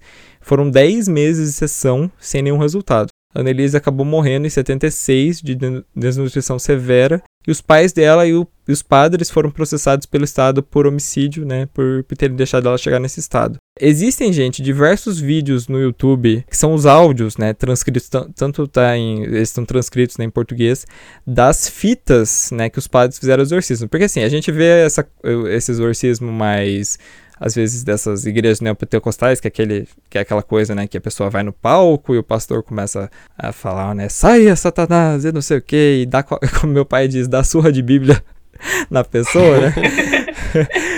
E, mas o exorcismo católico ele tem todo um ritual, né? Geralmente não é só uma visita que o padre vai fazer, ele lê trechos específicos da Bíblia, leva água né, benta, e então isso, isso, acontece várias vezes. E assim, é, é, uma coisa tão levada a sério na Igreja Católica que eles têm que, o, o, padre que faz, né, tem que ter um curso específico, né, tem que ser um padre exorcista, eles têm que ter uma autorização especial do Vaticano para realizar o exorcismo na pessoa e além disso, eles têm que manter né, o Vaticano informado de como que está a situação. Então, por isso que eles né, acabavam gravando. Então, assim, eu, eu não deixei na descrição, porque assim, eu acho que é, é uma coisa que ele é muito triste, né? Você ver o estado que a menina tá, mas não deixa de ser assustador. Então procure aí por sua própria conta e risco. A primeira vez que eu assisti esse filme foi em 2005, ali eu tinha 11 anos na época. E tem uma história engraçada. Eu fiquei muito impressionada com ele. E eu precisava devolver a fita na locadora, né? Era essa época ainda, né? Tinha locadora. No mesmo dia, assim. Então eu assisti o filme e assim que terminar, eu ia devolver. Só que já tava meio noite, assim. Não era tão tarde, mas era umas 7, 8 horas da noite. E eu passei por uma rua, bem mal iluminada, né? Não tinha ninguém na rua, além de mim e a minha mãe, né? Eu fui junto com ela. E fiquei, né, andando na rua e refletindo sobre o filme. E de repente, nossa, eu lembro como se fosse ontem, assim. Uma pessoa saiu de um bico escuro do nada. Eu fiquei tão paralisada na rua, assim, sério, nossa, me arrepiou inteira. Eu achei que era o demônio que tava querendo me levar aquele dia. sério, ficou tão marcado na minha memória que eu, não, eu nunca mais esqueci esse, esse, essa situação foi tipo uma questão de segundos, né? Eu já percebi que a pessoa só estava saindo de uma casa que era fundo de outra casa, só que o portão era muito estreitinho e tava bem na parte mal iluminada, né? Não dava para ver uma, que uma pessoa ia sair dali essa semana eu assisti de novo. Eu gostei bastante, até porque ele ele nem fica mostrando tanto assim as coisas. Aparece, tem algumas cenas ali da, da possessão, mas o, o principal é o, o julgamento do padre, assim. Eu achei legal essa, essa dinâmica assim do filme. Uhum. Sobre o caso real, realmente é muito triste, né? Eu não, eu não consigo ver nada de sobrenatural nesse caso, assim. Ter um ponto de vista mais believer. É só uma, uma menina sofrendo de distúrbios, né? Parece que era esquizofrenia, né? Não sei. E uma família que me pareceu, assim, enquanto eu tava lendo sobre o caso, que era bastante extrema, né? Em religião. Inclusive, parece que a mãe dessa menina, né? Ela teve um filho antes do casamento, ela foi forçada a se casar com um véu preto para representar a vergonha que ela trouxe para a família. Assim, para você ter uma noção de como era a crença da, da família, né? Credo. Nossa. É, bem pesado. Sim. Eu posso estar enganado, eu vi faz tempo, eu não revi ele, mas é nesse filme, né, que tem um negócio das três horas da manhã, um negócio assim, não é? Sim, nossa, depois disso, toda vez que eu tô acordada eu acordo do nada três horas da manhã, eu fico meio. Eita, É. que, que que é isso? É, é bem isso que eu, na época que eu assisti, acho que foi o filme que me deixou mais impressionado, assim, que me deixou depois que eu não queria ver mais filmes de terror. É, porque, pô, eu vi também, eu era, sei lá, tinha também acho que uns 12, 13 anos. E, cara, eu ficava. Toda hora que chegava três horas da manhã, eu, eu ficava muito, mu- muito assustado, assim, ficava pensando nas coisas. Daí, tanto que depois desse filme, assim, eu fiquei um tempão sem assistir filme de terror. Até que, inclusive, o, o próximo filme que eu assisti depois desse, de terror, que eu fiquei mais assustado ainda, não sei se vocês conhecem aquele Abismo, acho que é Abismo, Abismo do Medo, se não me engano. Conheço, eu gosto pra caramba desse filme. É, tipo, eu achei massa, mas eu fiquei, cara, muito aterrorizado com esse filme. E acho que é por conta, assim, desse, do exorcismo de, exorcismo de Emily Rose que eu, eu fiquei, assim, com esse, esse, esse gênero de filme, assim, não consigo ficar não impressionado. É, que essa coisa das três horas da manhã é muito aquilo lá, você vai buscar água de madrugada fazendo uma oração, né? Você acorda às três horas da manhã e você já pensa, meu Deus, o demônio tá vindo me pegar. É bem isso. E eu, eu, eu não coloquei isso na pauta porque eu ainda quero fazer um, um outro episódio que é so- sobre é, histórias sobrenaturais em filmes, assim, sabe? Mas eu, eu lembrei aqui de cabeça que eu queria comentar, já que a gente tá falando que esse filme realmente dá medo. A atriz, né, principal, a Jennifer Carpenter, ela falou que ela ficou acordando, é, inclusive você tava falando às três da manhã, ela ficou acordando às três da manhã direto, enquanto ela tava gravando, e tava sempre tocando no rádio aquela música Alive do Pearl Jam, no mesmo trecho, né, que fala I'm Still Alive. Isso dá medo, não dá? Ui, isso, credo, velho? Nossa. Você não devia ter falado isso. Ela falou, gente, que aconteceu isso com ela, enquanto ela tava Ah, gravando. não, não. Nossa, agora eu vou ficar. Vai voltar meu medo das três horas da manhã. Começar a buscar aqui as, os hinos da igreja. É, pra, pra tocar. Depois você me passa aí. Ah, e uma coisa que eu vi também, acho que foi por causa do lançamento do filme em 2005, entrevistaram a mãe dela. Ela tava viva ainda? Pois é, é, em entrevista ao The Telegraph em 2005, Anna Mitchell garantiu que sentia muita falta da filha, mas não se arrependia das decisões tomadas. Aí ela até comenta, né? Eu sei que fiz a coisa certa porque eu vi o sinal de Cristo em suas mãos. Ela estava tendo feridas e isso foi um sinal de Deus para exorcizarmos seus demônios. Ela morreu para salvar outras almas perdidas, para expiar seus pecados. Ela, ela falou isso para um jornal. É, é complicado, né? É porque ao mesmo tempo que, né, tipo, tem a coisa da religião da pessoa, né? A gente fica meio chocado, ainda mais a, a, a gente, assim, tipo, que somos mais, mais jovens e não, não somos tão ligados, assim, nessa coisa de religião, a gente ouve uma coisa dessa e a gente fica, tipo, meu, sua filha morreu, sabe? Pode ter sido por sua culpa e você acha lindo, porque... Pois é. Mas é religião, né? A gente tem que acabar respeitando. Mas é duro respeitar, né? Nesse caso. Ainda mais esse que eu acho que foi muita negligência. Tipo, pô, podia ter procurado é, mais a medicina e isso não é muito mostrado se foi ou não. Eu acho que acredito que não, né?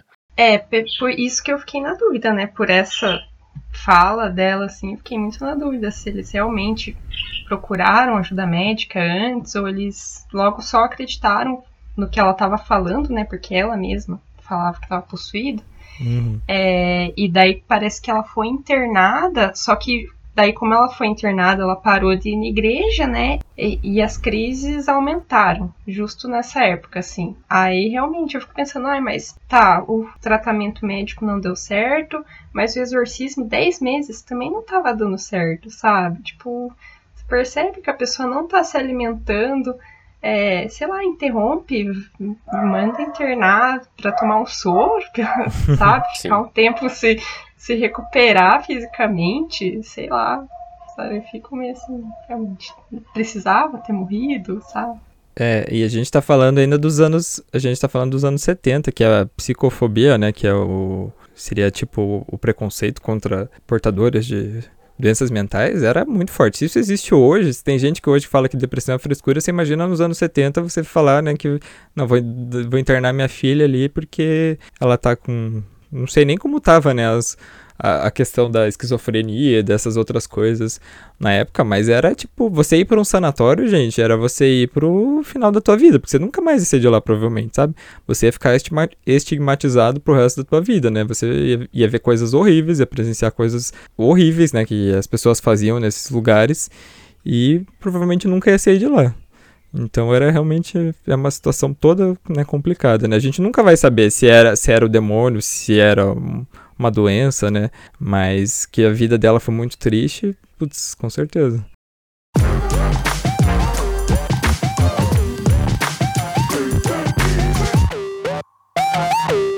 Em terceiro lugar, nós vamos falar de Invocação do Mal. Eu disse que a gente ia falar do Ed da Lorraine, Warren, né? É, e agora chegou esse momento. Para você que não sabe, eles foram um casal de investigadores paranormais muito fodas que estão envolvidos em vários casos famosos. E foi um desses casos que foi retratado justamente em Invocação do Mal, que é considerado por muitos um dos melhores filmes de terror da última década. A história é muito fiel ao filme, né? A família Perron, que era formada pelo Roger, pela Carolyn e as suas cinco filhas. Eles se depararam com fenômenos paranormais depois que se mudaram para uma fazenda em Rhode Island. Objetos se movendo, visões de espíritos pela casa, odores ruins e mau funcionamento de aparelhos eram algumas das reclamações. A Carolyn ela pesquisou o histórico da residência e descobriu que diversas pessoas tinham morrido na casa, incluindo o suicídio de uma mulher que chamava Bathsheba Sherman, uma suposta satanista que se enforcou em uma árvore da fazenda.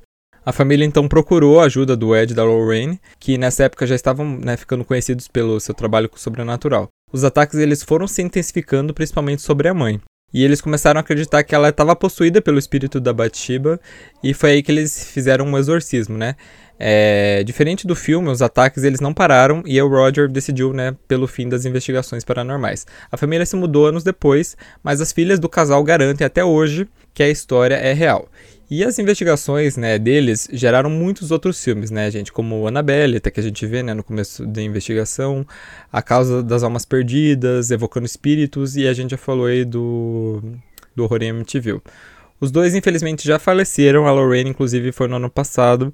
Mas existe um museu aos cuidados do sobrinho deles, onde estão diversos objetos que são considerados assombrados, né, amaldiçoados e tudo mais, de casos que eles foram chamados para investigar. Inclusive a boneca Annabelle, né, que está lá trancada numa caixa até hoje. Eu amo esse filme. Eu amo a história do Ed da Lorraine Warren. Eu gosto de quase todos os filmes aí da, do universo do, de Invocação do Mal. E esse, esse filme realmente ele foi uma super surpresa para mim, porque eu acho esse filme extremamente bem feito. Assim, ele não é aquele filme cult que tem saído muito de horror contemporâneo, né? Como, sei lá, Bruxa, Babadook, esse tipo de filme. Mas ele também não é aquele filme ruim que tem saído aos montes aí, né? É um filme de terror bom que mistura, né? Sustos bons com uma história boa, é, direção boa, atuação boa. Esse filme é maravilhoso, gente. Ah, eu concordo. Eu amo muito esse filme. Para mim, ele é um colírio para os olhos, né? Junto com outros dois filmes. Eu não sei se eles são do, do mesmo ano, mas é A Entidade e aquele Insidious. Para mim, assim, esses, esses uhum. três, é, eles são os melhores filmes depois de uma fase bem mais ou menos de filme de terror, né? Que teve anos 2000. Que uhum. Tava meio estranho. E concordo em tudo. Ele tem jumpscare, mas é na medida certa, né? Não é aquela coisa excessiva. É, você se envolve com os personagens. Também a Vera Famiga é maravilhosa, eu amo ela. Ainda no final do filme tem as fotos reais, né? Que dão aquele. dão aquele suporte para você ficar na, com a dúvida, né? eu não vi esse filme, me desculpe. Nossa, não sério? Tempo. Não, não vi. Tem na Netflix, hein? É, pois é. Não, inclusive eu acabei vendo outros que eram bem mais difíceis de ver e esse, como tá mais na frente da lista, eu acabei não vendo. Mas eu vou ver ainda, vou ver. Porque vocês estão falando bem dele. É, mas eu achei interessante ali a questão que tem a casa ali, que tem as outras coisas, né? Tipo, queria até visitar esse lugar futuramente. Eu não sei se eu queria, mas. mas é, se, se vocês assistiram. Não, é super interessante. Inclusive, né, tem, tem os. Eu falei da, do universo de Invocação do Mal, né? Tem Invocação do Mal 1 e 2. Aí tem os filmes da Annabelle, né? 1, 2 e 3. E no 3, é, meio que conta a história do museu, né? Dos diversos objetos que tem lá. Que acontece uma treta lá que, por causa da Annabelle, os objetos acabam meio que saindo do controle. Eu, eu, gosto, eu gostei bastante, assim, do, do Annabelle 3. Inclusive, eu acho que fora do Invocação do Mal, ele é o melhor filme que tem aí do universo. É, sei que muita gente discorda disso, mas eu, foi o que eu senti. E aí a gente vê, né, a história de outros objetos, inclusive de alguns que vão acabar ganhando filmes próprios depois. E eu também já tinha lido algumas outras coisas sobre os objetos lá que eles, que eles têm mesmo no museu deles lá. E é um mais legal que o outro, assim, sabe? É, é quase um. uma aventura do Jack Chan, sabe? Que cada objeto faz uma coisa. Ah, pior sobre os objetos do museu, realmente, eu, eu tava vendo sobre uma boneca que é até pior do que a Annabelle, ela tem um dente, acho que é um dente humano e, e ela é toda esquisita e diz que as pessoas tiram foto, mandam essa foto para uma pessoa é, falando o que elas querem que aconteça com aquela pessoa, e daí a pessoa que vê essa foto é amaldiçoada, sei lá. Nossa. É, eu acho interessante, mas não sei se eu ia não. Diz que o padre vai abençoar o, lugar lá, acho que toda semana, assim, pra dar uma segurada nas forças demoníacas. Nossa, mas, mas é uma casa, tipo, tem bastante gente visitando ou é meio, sei lá, você vai lá e fica meio sozinho? Não, pelo que eu vi, assim, tem até uns tours, assim, sabe? É, depois que. O museu sempre existiu, mas depois que saiu né, o primeiro filme, aumentou bastante a visita, enquanto a Lorraine estava viva. Inclusive, tem uns vídeos dela, ela falando que ela não chega perto da Annabelle, porque ela é o objeto mais amaldiçoado que tem lá. Que, tipo, tanto que ele tá numa, ela tá dentro de uma caixa, assim. É, pra quem não viu a Annabelle do, da vida real, procure Annabelle boneca real, porque ela não tem nada a ver com a boneca do filme, tá, gente? É uma boneca de pano, inclusive. E ela aparece naquele clipe. Qual que, que música que é? Inclusive diz que ela se mexe, assim, que cai uma caixa de cereal no. Deixa eu lembrar qual, qual, qual é a música. É aquela. Ai, fugiu. Cindy Lauper. Girls Just Want to Have Fun. Nossa. Eu acho que é essa. Que ela tá na cozinha da, no clipe e tem uma boneca da Annabelle. Não sei se. Não, no quarto dela tem a Annabelle e, e cai uma caixa de cereal sozinha, assim, no clipe. Eita. Até, depois eu posso encontrar certinho a minutagem que isso acontece, que eu não lembro, e mostro pra vocês. Mas esse clipe é, é mais antigo, né? Sim, sim. É, eu imagino que era na, na época que essa boneca era vendida, né? É, porque a, a Annabelle mesmo, acho que a real parece que foi nos anos 40, anos 50, que acho que, tipo, ela foi pro museu já. Então faz tempo já que tem. Sim, é, essa música é dos anos 80, 90 ali, né? Uhum. Mas tem uma coisa da Annabelle engraçada que é mês passado saiu um boato que ela tinha fugido do museu, né? Ah, que verdade. rendeu, Meu Deus. rendeu um monte de meme ótimo, né? Dela é, passeando de máscara, ou ela contra a boneca da Xuxa e do Fofão. Foi muito bom. Mas, né, era fake news. É, enfim, gente, so, sobre o, o filme eu recomendo muito, né, de quem não assistiu assista, né, Invocação do Mal virou realmente um super universo de filmes, né, que saíram. É, os, os, filmes da Annabelle, eu só acho que o 2 é legalzinho, o 3 é bom, o primeiro é horrível, acho que não, não vale nem a pena assistir. Invocação do Mal 1 e 2 são muito bons. E a gente tem né, A Freira, que foi péssimo, que meu Deus, foi o filme mais decepcionante que eu já vi na minha vida.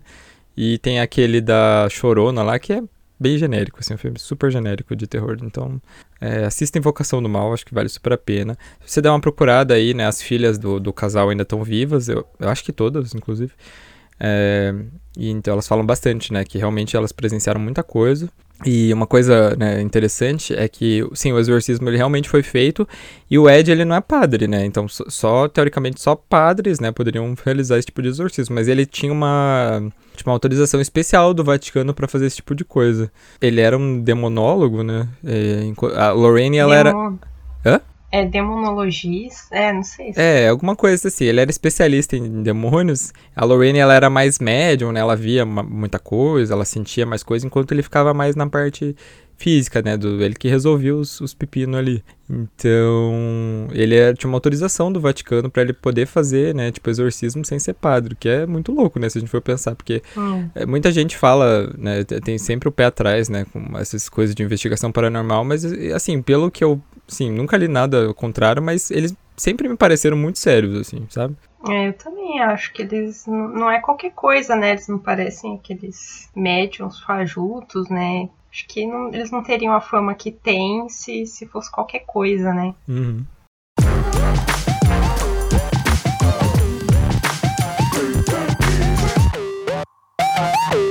Em segundo lugar, a gente vai falar do Exorcista, que também, eu tô falando sempre, né, que é um filme de terror melhor, de não sei quanto tempo, mas esse realmente ele é considerado um dos melhores filmes, tanto que chegou, né, a ganhar alguma coisa no Oscar, né, que é muito difícil filme de terror aparecer no Oscar, e mudou para sempre a história do cinema de, de terror, considerado por muitos realmente como o melhor filme de terror que já foi feito. A história real é bem sinistra, gente, tanto quanto no filme. Mas a maior diferença é que o possuído não é uma menina, mas sim a história real se passava com um menino. Que ele não teve seu nome revelado, mas ele é conhecido como Roland Doe, que é uma expressão, na verdade em inglês, que é mais ou menos como fulano de tal. Na década de 40, o menino ele tinha 13 anos e ele estava muito triste porque uma tia dele, que era muito próxima, tinha morrido. E essa tia dele, ela era meio né, espiritualizada, usava tábua Ouija, não sei o que, e ele decide usar essa tábua para se comunicar com ela. Depois que ele passou a fazer isso, ele começou a experienciar coisas estranhas, né, como sons de arranhão no seu quarto, água vazando pela casa e a cama dele que mexia sozinho. Inclusive tem essa cena, né, do, do filme da cama da menina mexendo sozinho. O menino então começou a apresentar aversão a objetos sagrados, força descomunal e arranhões pelo corpo. E um desses arranhões, inclusive, formava a palavra Louis. É, e a família entendeu que ela precisava ir para St. Louis, né, que é onde eles tinham parentes próximos. Lá eles entraram em contato com o padre o Walter Holloran e o reverendo William Bolden que concordaram em realizar então o exorcismo do menino. Segundo o relato dos religiosos, o garoto gritava e se debatia violentamente, além de falar, né, de com uma voz extremamente monstruosa e gutural. Eles também viram objetos sendo arremessados pelos ares sem nenhum né, contato. O exorcismo durou meses, novamente. O garoto, inclusive, ele foi internado no hospital né? E os, lá os padres realizaram o rito final, né? Eles invocaram São Miguel para lutar pela alma do menino e deu certo, porque a criança diz que saiu desse transe dizendo que inclusive teve uma visão do santo, né, do São Miguel derrotando Satanás. Toda essa história, ela teria super passado batido, né, para todo mundo, se não fosse o escritor William Peter Blake ter encontrado antigas matérias de jornal que mencionavam o caso. Ele usou a história como inspiração para o livro Exorcista e foi aí que né, deu origem ao filme de mesmo nome. Inclusive, né, como eu já falei, a identidade real do garoto nunca foi revelada, mas segundo o relato dos padres, ele teve uma vida normal e chegou até mesmo a se casar e ter filhos. É, o Exorcista, gente, eu fui assistir assim quando eu já estava muito velho, então eu não fiquei com medo do filme. Eu achei um filmaço extremamente bem dirigido, bem atuado, com um roteiro perfeito. Porém, eu não, não cheguei a ter medo do Exorcista, porque eu sei que uma galera morre de medo do filme porque assistiu quando era criança. Não sei se com vocês foi assim. No, no meu caso também vi quando era mais velho já. E, cara, realmente, eu concordo com você, é um filmão, assim. É... Tanto que o pessoal reclama que ele é muito arrastado, muitas cenas muito longas e tal, e muito personagem andando, e realmente é, mas eu acho que tudo contribui para é, a construção do filme mesmo, né? Para aquele clima mais assombroso, assim. É óbvio que tem a, as partes do, da menina e tal, que, que no filme é uma menina, né? Mas na história real é um, é um garoto. Tipo, óbvio que chocou um monte de gente, né? Até não só criança, mas gente mais velha, com certeza. E eu tava vendo também que o diretor disse que ele era bem loucão, né? Ele ele disse que instalou um refrigerador assim no, no set para deixar tipo bem frio para os atores ficarem desconfortáveis. E sempre quando antes de dar o take para gravar, diz que ele dava um tiro para cima assim para o pessoal ficar chocado. então, eu acho que tudo isso contribuiu para o filme ser o que é hoje assim, porque com certeza isso, né, isso mostra nas gravações assim, tipo, pela, pelo jeito dos personagens o jeito dos atores, assim. Sim, esse foi um filme que teve toda aquela histeria, né? De gente passando mal, vomitando no cinema, tendo que ser retirado, sabe? Deu o que falar, né? Tanto que foi né, indicado ao Oscar. É, eu vi que ele até foi proibido em vários cinemas por conta disso, né? Porque imagine, você abre tua, tua sala de cinema, o pessoal fica vomitando dentro. e, e, acho que todo o estigma que trazia o filme também. Eu, mas daí por conta disso, porque daí tinha alguns cinemas que passavam o filme e, tipo, eram organizadas excursões, assim, sabe? para assistir o Exorcista. Tipo, as pessoas saíam de uma cidade até outra no cinema que tinha o filme. Uhum. Que louco, né? Pensar nisso. Sim, meu. É, concordo também. Eu amo esse filme, acho ele icônico, né? Eu conheço gente que diz que tem medo daqueles flashes do rosto do demônio até hoje, né? Sem falar naquela, na imagem dela, da menina mesmo possuída, que ficou até naquele joguinho de susto aí. Ah, aqueles sim, vídeos que dão susto. É, todo mundo Famoso. passou por essa fase da adolescência de tomar susto com ela. É, mas eu, eu não tive medo do filme, né? Porém, eu entendo que para a época que ele foi lançado, realmente é, foi muito bem produzido. É, também acho que o diretor era pirado da cabeça, ele queria realmente assustar o elenco ali. E além disso, né, tem várias polêmicas por trás dessa produção, né, de acidentes, de mortes que aconteceram com pessoas envolvidas da produção, né. É, sempre fica bem aberto se realmente aconteceu por causa do filme, né, ou se só foram acidentes, muitas, algumas coincidências. É, sobre o livro, eu sei que o, eu não li o livro O Exorcista, né, mas eu sei que ele deixa muito em aberto se realmente o menino estava possuído ou se era algum algum transtorno mental que ele tinha, né? E ele deixa nessa dúvida para que o leitor deduza ali o que, que ele acha que, que aconteceu. Sim, é exatamente isso. Eu tenho o livro, eu li, eu li, faz um tempo, eu tenho aqui em casa, e fica muito dúbio se a Reagan do livro tá possuída ou se ela tá fingindo. Porque assim, tem uma. Que nem, tem um exemplo lá que os padres falam que ela tá falando em, em latim, não sei mais o que. Porém, eles percebem também que um livro de latim sumiu lá da biblioteca. Daí fica aquela coisa, né? Tipo, será que a menina tá inventando tudo isso, né? É, no, no filme a gente vê, né? Tipo, não, ela realmente tá, tá, tá com capiroto no corpo. Mas no, no livro fica bem dúbio. Tanto no livro quanto no filme, né? Ela é filha de uma mãe sol, solteira, que é muito ocupada, né? Porque ela é uma atriz e ela, além de tatuando, ela tá indo dirigir um filme. Então a menina fica super sozinha, né? E daí a gente fica naquela coisa, pô, será que a menina tá fazendo tudo isso só pra chamar atenção, sabe? Mas aí no filme fica óbvio que não, né? Ninguém vira a cabeça 360 graus pra chamar atenção, né? um livro que eu tenho, que é sobre esse mesmo caso, é um da Dark Side, que se chama O Exorcismo, que é do Thomas B. Allen. É, nossa, ele é maravilhoso, aquelas capas duras da Dark Side. E na contracapa ainda tem uma tabuija que definitivamente eu nunca usei e nem tenho pretensão de usar. é, mas ele busca os relatos do caso real, do menino mesmo. É, ele é bem detalhado sobre todo o, toda a burocracia que os padres é, tiveram para permissão do exorcismo, né? Tem todos os detalhes do menino indo consultar médico, né? Da família ali, é, uma família parecendo bem sensata, procurando uma, uma resposta para salvar o menino. Ah, é um livro muito bom, gostei demais dele. E ele também deixa na dúvida, né? Se ficou o tempo todo aí, será que, que esse menino só tá doente? Porque, né, no final diz que passa, assim, e ele vive normalmente. Uhum. Depois. É, não tem mais nada, né? Parece que até teve. casou e tudo, e teve filhos, e não, não apresentou mais nada de nenhum sintoma, assim, de possessão. Sim, Sim. inclusive nesse no livro que eu lembrei agora, que a gente fica comentando, né, sobre ah, é transtorno, o menino tá endemoniado mesmo. É, o, esse livro, pelo menos que eu tenho, ele fala que o menino foi exorcizado em uma ala psiquiátrica, então ele tava recebendo algum tratamento e mesmo assim estavam exorcizando para garantir ali, né? Um dos dois tratamento funcionou. É, daí fica é. difícil dizer com certeza. Né?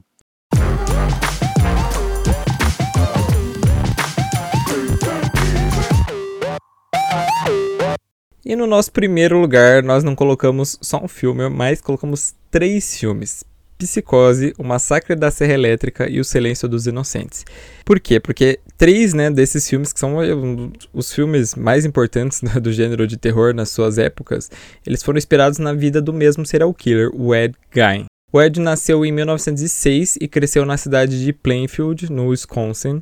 E a família dele era bem disfuncional, né? O pai era alcoólatra e a mãe era fanática religiosa. Ela chegava assim no nível que ela só deixava ele e o irmão saírem para ir pra escola e vivia dizendo, né, que todas as mulheres eram pecadoras e vítimas da luxúria. Então, assim, a primeira vítima dele, inclusive, teria sido o próprio irmão. Eles estavam colocando fogo, né, num, num, pra limpar um lote. Quando o fogo saiu de controle, acabou matando o irmão dele. Só que a polícia desconfiou que a morte teria sido causada antes do incêndio, né? Mas infelizmente não tinha como provar. A mãe dele morreu em 45 e isso foi um gatilho para deixar o Ed ainda mais perturbado. Na cidade ele já era visto meio como um cara estranho, né, frio e tudo mais. E ele era conhecido por ter uma fixação na, na anatomia, né, humana. E apesar de o quarto dele, né, ser super organizado, ele era super metódico quanto ao quarto, o resto da casa era totalmente suja e desorganizada. E tudo ficou assim normal até o desaparecimento de uma mulher chamada Bernice Warden. O filho dela, ele era o vice-xerife da cidade e ele já suspeitava do comportamento do Ed Gein há algum tempo. Ele mandou as autoridades na casa dele e lá, gente, eles encontraram a casa do terror, porque o corpo da Bernice estava pendurado no teto e existiam vários objetos, máscaras e roupas feitas com pele e ossos humanos, órgãos e carne humana que estavam na geladeira e também jogados por ali. O Ed Gein ele confessou o assassinato de duas pessoas, além de outros crimes como violar túmulos, roubar partes do corpo e praticar necrofilia. Apesar de acusado, ele foi declarado mentalmente incapaz e foi internado em um hospital psiquiátrico, né, onde ele permaneceu até a morte dele. E falando agora nas inspirações, né, a primeira do Psicose é que o Norman Bates ele foi inspirado né, na figura do Ed Gein, né, porque ambos tinham né, problemas aí com a influência da mãe né, sobre ele.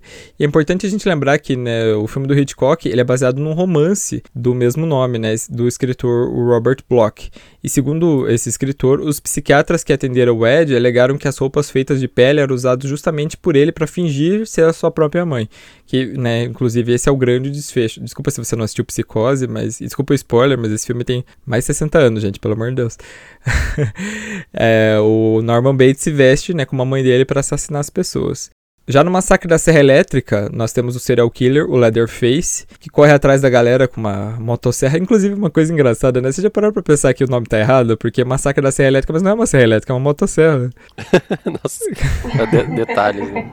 É, porque, tipo, não, fazia, não faria sentido, tipo, uma serra elétrica. O cara ia ter que ter, ter uma extensão gigantesca pra ser correndo atrás de todo mundo. Imagina ele com um cabo de extensão correndo. Massacre da motosserra, então. É, seria o mais certo. E né, o Leatherface usava uma máscara feita exatamente de pele humana. E além disso, se você assistiu o filme original, deve lembrar né, que os, os móveis ali eles eram feitos com ossos e tinha várias insinuações de canibalismo ali praticados pela família extremamente disfuncional né, que o Leatherface tinha.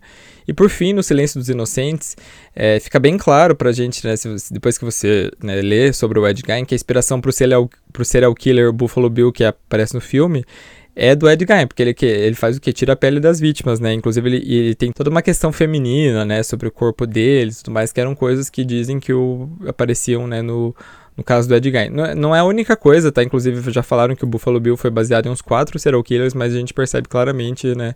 O Ed Gein ali. E aí, gente, desses três filmes, assim, que, que vocês têm pra falar sobre eles? Dois deles são meus favoritos, né? Psicose e Silêncio dos Inocentes. Eu amo de paixão, né? Eu tenho, inclusive, o livro do Psicose, assim, que ele... É... Nossa, eu lembro que, lendo, mesmo sabendo da história, assim, você fica muito tenso, é muito legal. E super fácil de ler, assim. Eu amo ele. É, único que eu, eu nunca vi o Massacre da Serra Elétrica, o, o original. Eu acho que eu só assisti um remake, né? Porque tem um monte de filme tem o original, aí tem as continuações do original, aí tem o remake, aí tem a continuação do remake, aí tem, tem duas continuações. Não, tem, tem três continuações do remake daí. E tem uma que é uma história de origem daí. Era, tipo, eu não sei, eu nunca me envolvi muito com ele. Eu não sei se é porque eu era muito pequena quando eu vi e me impactou muito ele ser muito sangrento, muito explícito, assim, eu não, nunca tive muito interesse de ver, assim. Mas é, um dia eu vou, vou ver se eu crio coragem de assistir esse, pelo menos original, apesar de eu ter visto os comentários da galera falando que ele é, ele é intenso, assim, né? Bem, bem explícito, né? O, os móveis, né? Tudo de pele bizarro. Assim, sobre a história real, né? Realmente, nossa, É, fiquei bem chocada lendo, né? Porque parece muito coisa de ficção, né? Não, não consegue acreditar que uma pessoa pode ser capaz de fazer tanta coisa bizarra, né? É, tem envolvimento com necrofilia, com em criar objeto com resto humano, ainda ter a possibilidade de ter matado o irmão de propósito, mais a, a moça que ele realmente matou lá, né? e ainda incorporar a personalidade da mãe, né? É muita coisa, assim. Teve um momento assim que eu tive um pouco de pena dele, pensando em que tipo de trauma que ele deve ter passado para desenvolver um comportamento tão absurdo assim. É, essas mães extremamente religiosas, né? Assim, não tem um, um, serial killer que tenha tido uma infância normal, gente. Se você procurar, não vai ter. É sempre pais disfuncionais, sempre uma casa horrível, sempre vítimas da pobreza. Claro, gente, que eles são assassinos, né? Mas eu, como estudante de psicologia, né? Não sei se eu posso estar falando isso, desculpe CRP, mas eu acho que assim, é, não vou dizer que eles são vítimas da sociedade, mas eu vou dizer que sim, eles são pessoas doentes, sabe? A sociopatia, ela é uma doença, ela é uma doença classificada, inclusive. É, nem todo sociopata mata, mas os que matam, né, acabam fazendo isso de diversas maneiras, né? Existem vários graus, né, de sociopatia diferente. Então, são pessoas que são mentalmente estáveis e que né, têm que ser retiradas da sociedade, sim, obviamente, e deixadas, né? Porque elas dificilmente vão ter uma vida normal, né? Então, é uma situação bem complicada. Sim, sim. Eu vi que ele mesmo parece ter dito que quando ele ele basicamente o que ele mais fazia era é, roubar cadáver, né? Não sei se, a proporção dele cometer assassinato ou roubar cadáver era a mesma, enfim. Mas ele dizia que ele visitava os túmulos é, num estado de confusão e se ele tomava consciência dele quando ele estava ali no túmulo, ele ia embora sem levar nada. Uhum. E que, tipo, ele sempre estava atrás de corpos é, de mulheres que eram parecidas com a mãe dele. Realmente, tipo, dá pra ver que a pessoa não, não batia bem, né? Tinha algum, algum trans, muito, muitos traumas ali. Cara, também se for ver pessoas que, de certa forma, bem inteligentes, né? Porque o tanto de tempo que ele conseguiu fazer essas coisas e né, não, não ser pego, não, não chamar atenção, assim, por um deslize acabou sendo descoberto, né? Mas, assim, lendo a história também, eu não, não nem sabia que essas, assim, tinham... que eram baseadas, assim, né? Que tinham inspiração. Psicose, eu acho que a gente até já comentou aqui no podcast, né? No, no primeiro episódio. E, cara, é, é um filmaço, né? Hitchcock, na real, esse não é dos meus filmes favoritos dele, mas eu acho, assim, pro gênero, é muito bom. O Ciência dos Inocentes também é outro filme ótimo, né? Que tem outros filmes que são derivados dele. E o Massacre da Serra Elétrica eu não, não, nunca assisti, não vi nenhum remake, nada. É, só fiquei sabendo mais ou menos da história depois de ler aqui para esse podcast mesmo. Assim, acho impressionante como todas pegaram, é, beberam da mesma história, né, para, digamos, de alguma forma se inspirarem. Uhum. É, o Massacre da Serra Elétrica é, é, uma coisa interessante, porque assim, eu gosto do remake, gosto pra caramba. Não diria que é melhor que o original, mas eu acho que ele é um remake muito bem feito, que conseguiu né, trazer uma roupagem bem diferente. Ele é muito mais violento que o original.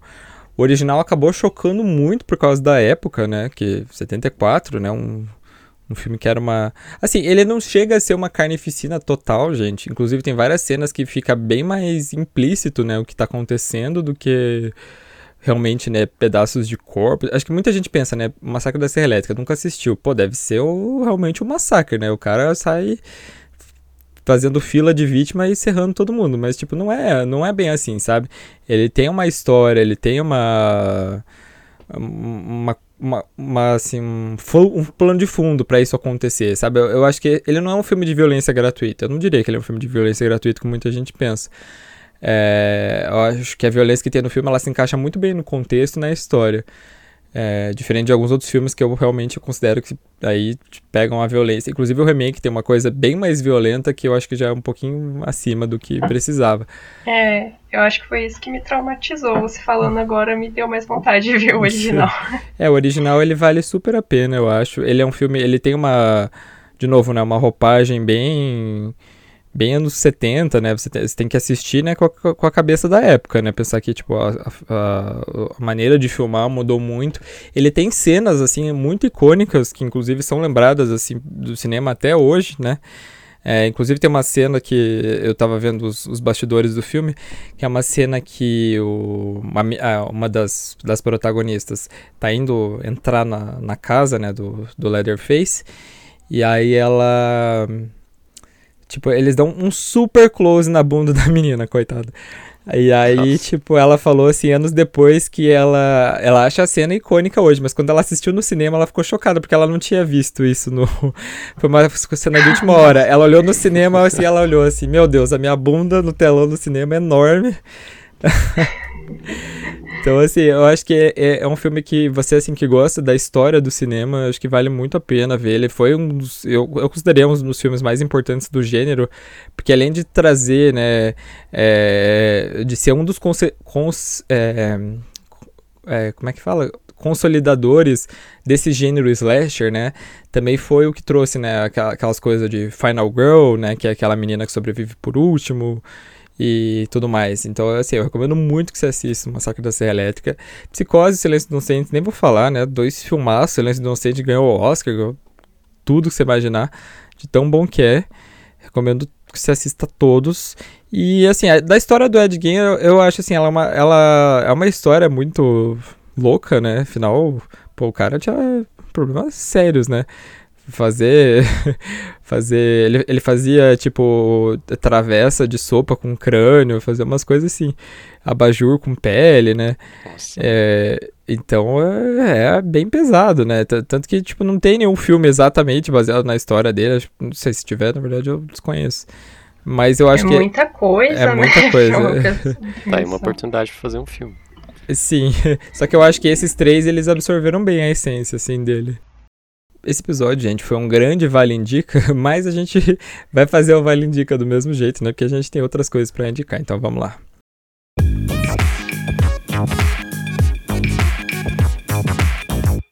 Vale Indica é o nosso.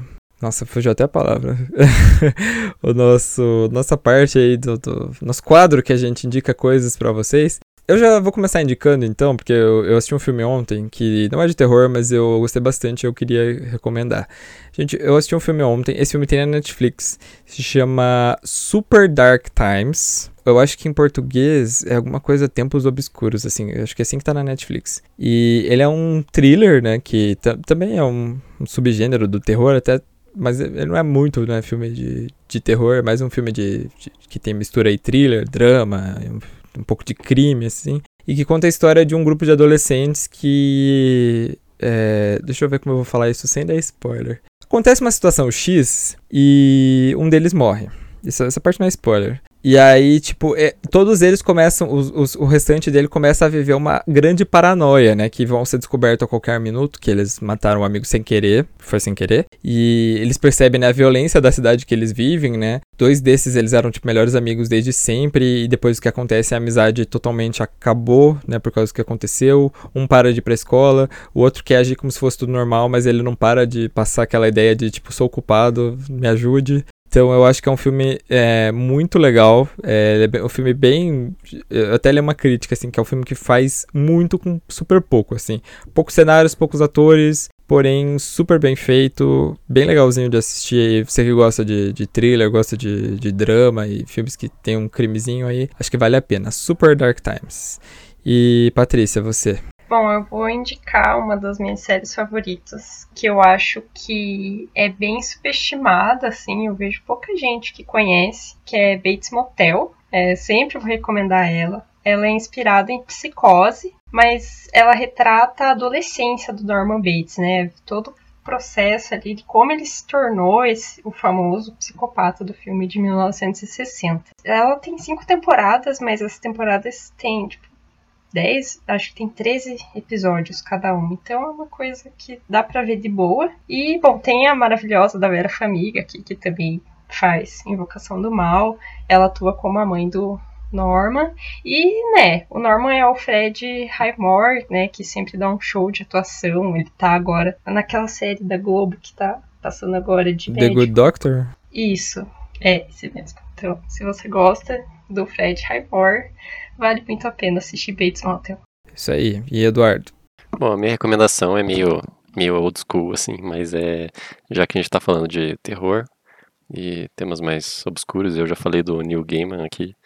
É, eu queria recomendar a série de quadrinhos do Sandman, não sei se vocês conhecem, mas é. Cara, é uma série bem antiga já de quadrinhos que saiu, acho que, se não me engano, anos 80, 90. E já tá completa. Inclusive, eles estão fazendo uma adaptação para Netflix. Tem notícias, né? Não, nada muito confirmado ainda. Mas ele trata, assim, dos perpétuos, né? Mas especificamente um dos perpétuos, o que seriam os perpétuos? Eles são seres que existem desde o começo, assim, de tudo. Por exemplo, tem o sonho, a morte. Então, a partir do primeiro momento que alguém sonhou, tipo, existe o sonho. A partir do primeiro momento que alguém morreu, existe a morte. Tem o destino e tem alguns outros. Assim, na história eles uh, acompanham o sonho, né? E muitas, digamos, desventuras dele, assim, tratando com os mortais e tratando tipo, de problemas pessoais dele. E é um, assim, uns quadrinhos bem adultos, assim, e bem reflexivos, que eu recomendo, assim, caso você curta é, ler quadrinhos. Eu não, não era muito fã de quadrinhos, mas depois que eu comecei a ler Sandman, eu me interessei bastante. E ainda mais que o Neil Gaiman, ele tem umas sacadas, assim, filosóficas muito boas. É, ele é um quadrinho meio comprido, se você for ler tudo, mas você acha ele bem fácil na internet. Ou se você quiser comprar ele também, tipo, ele tem umas edições, assim, em, em capa dura, bem bonitas. É meio caro, mas, mas vale a pena se você gostar. Interessante. Eu, eu lia eu li alguma coisa do Sandman, mas eu não lembro. acho que minha amiga me emprestou, mas faz muito tempo, gente. Faz Cara, vale, vale a pena. Vale muito a pena, assim. Eu fiquei viciado, assim. Eu quero até fazer uma tatuagem mais pra frente. Tô sem grana, mas quando tiver, eu vou fazer. ah, você gostou mesmo? Sim, sim.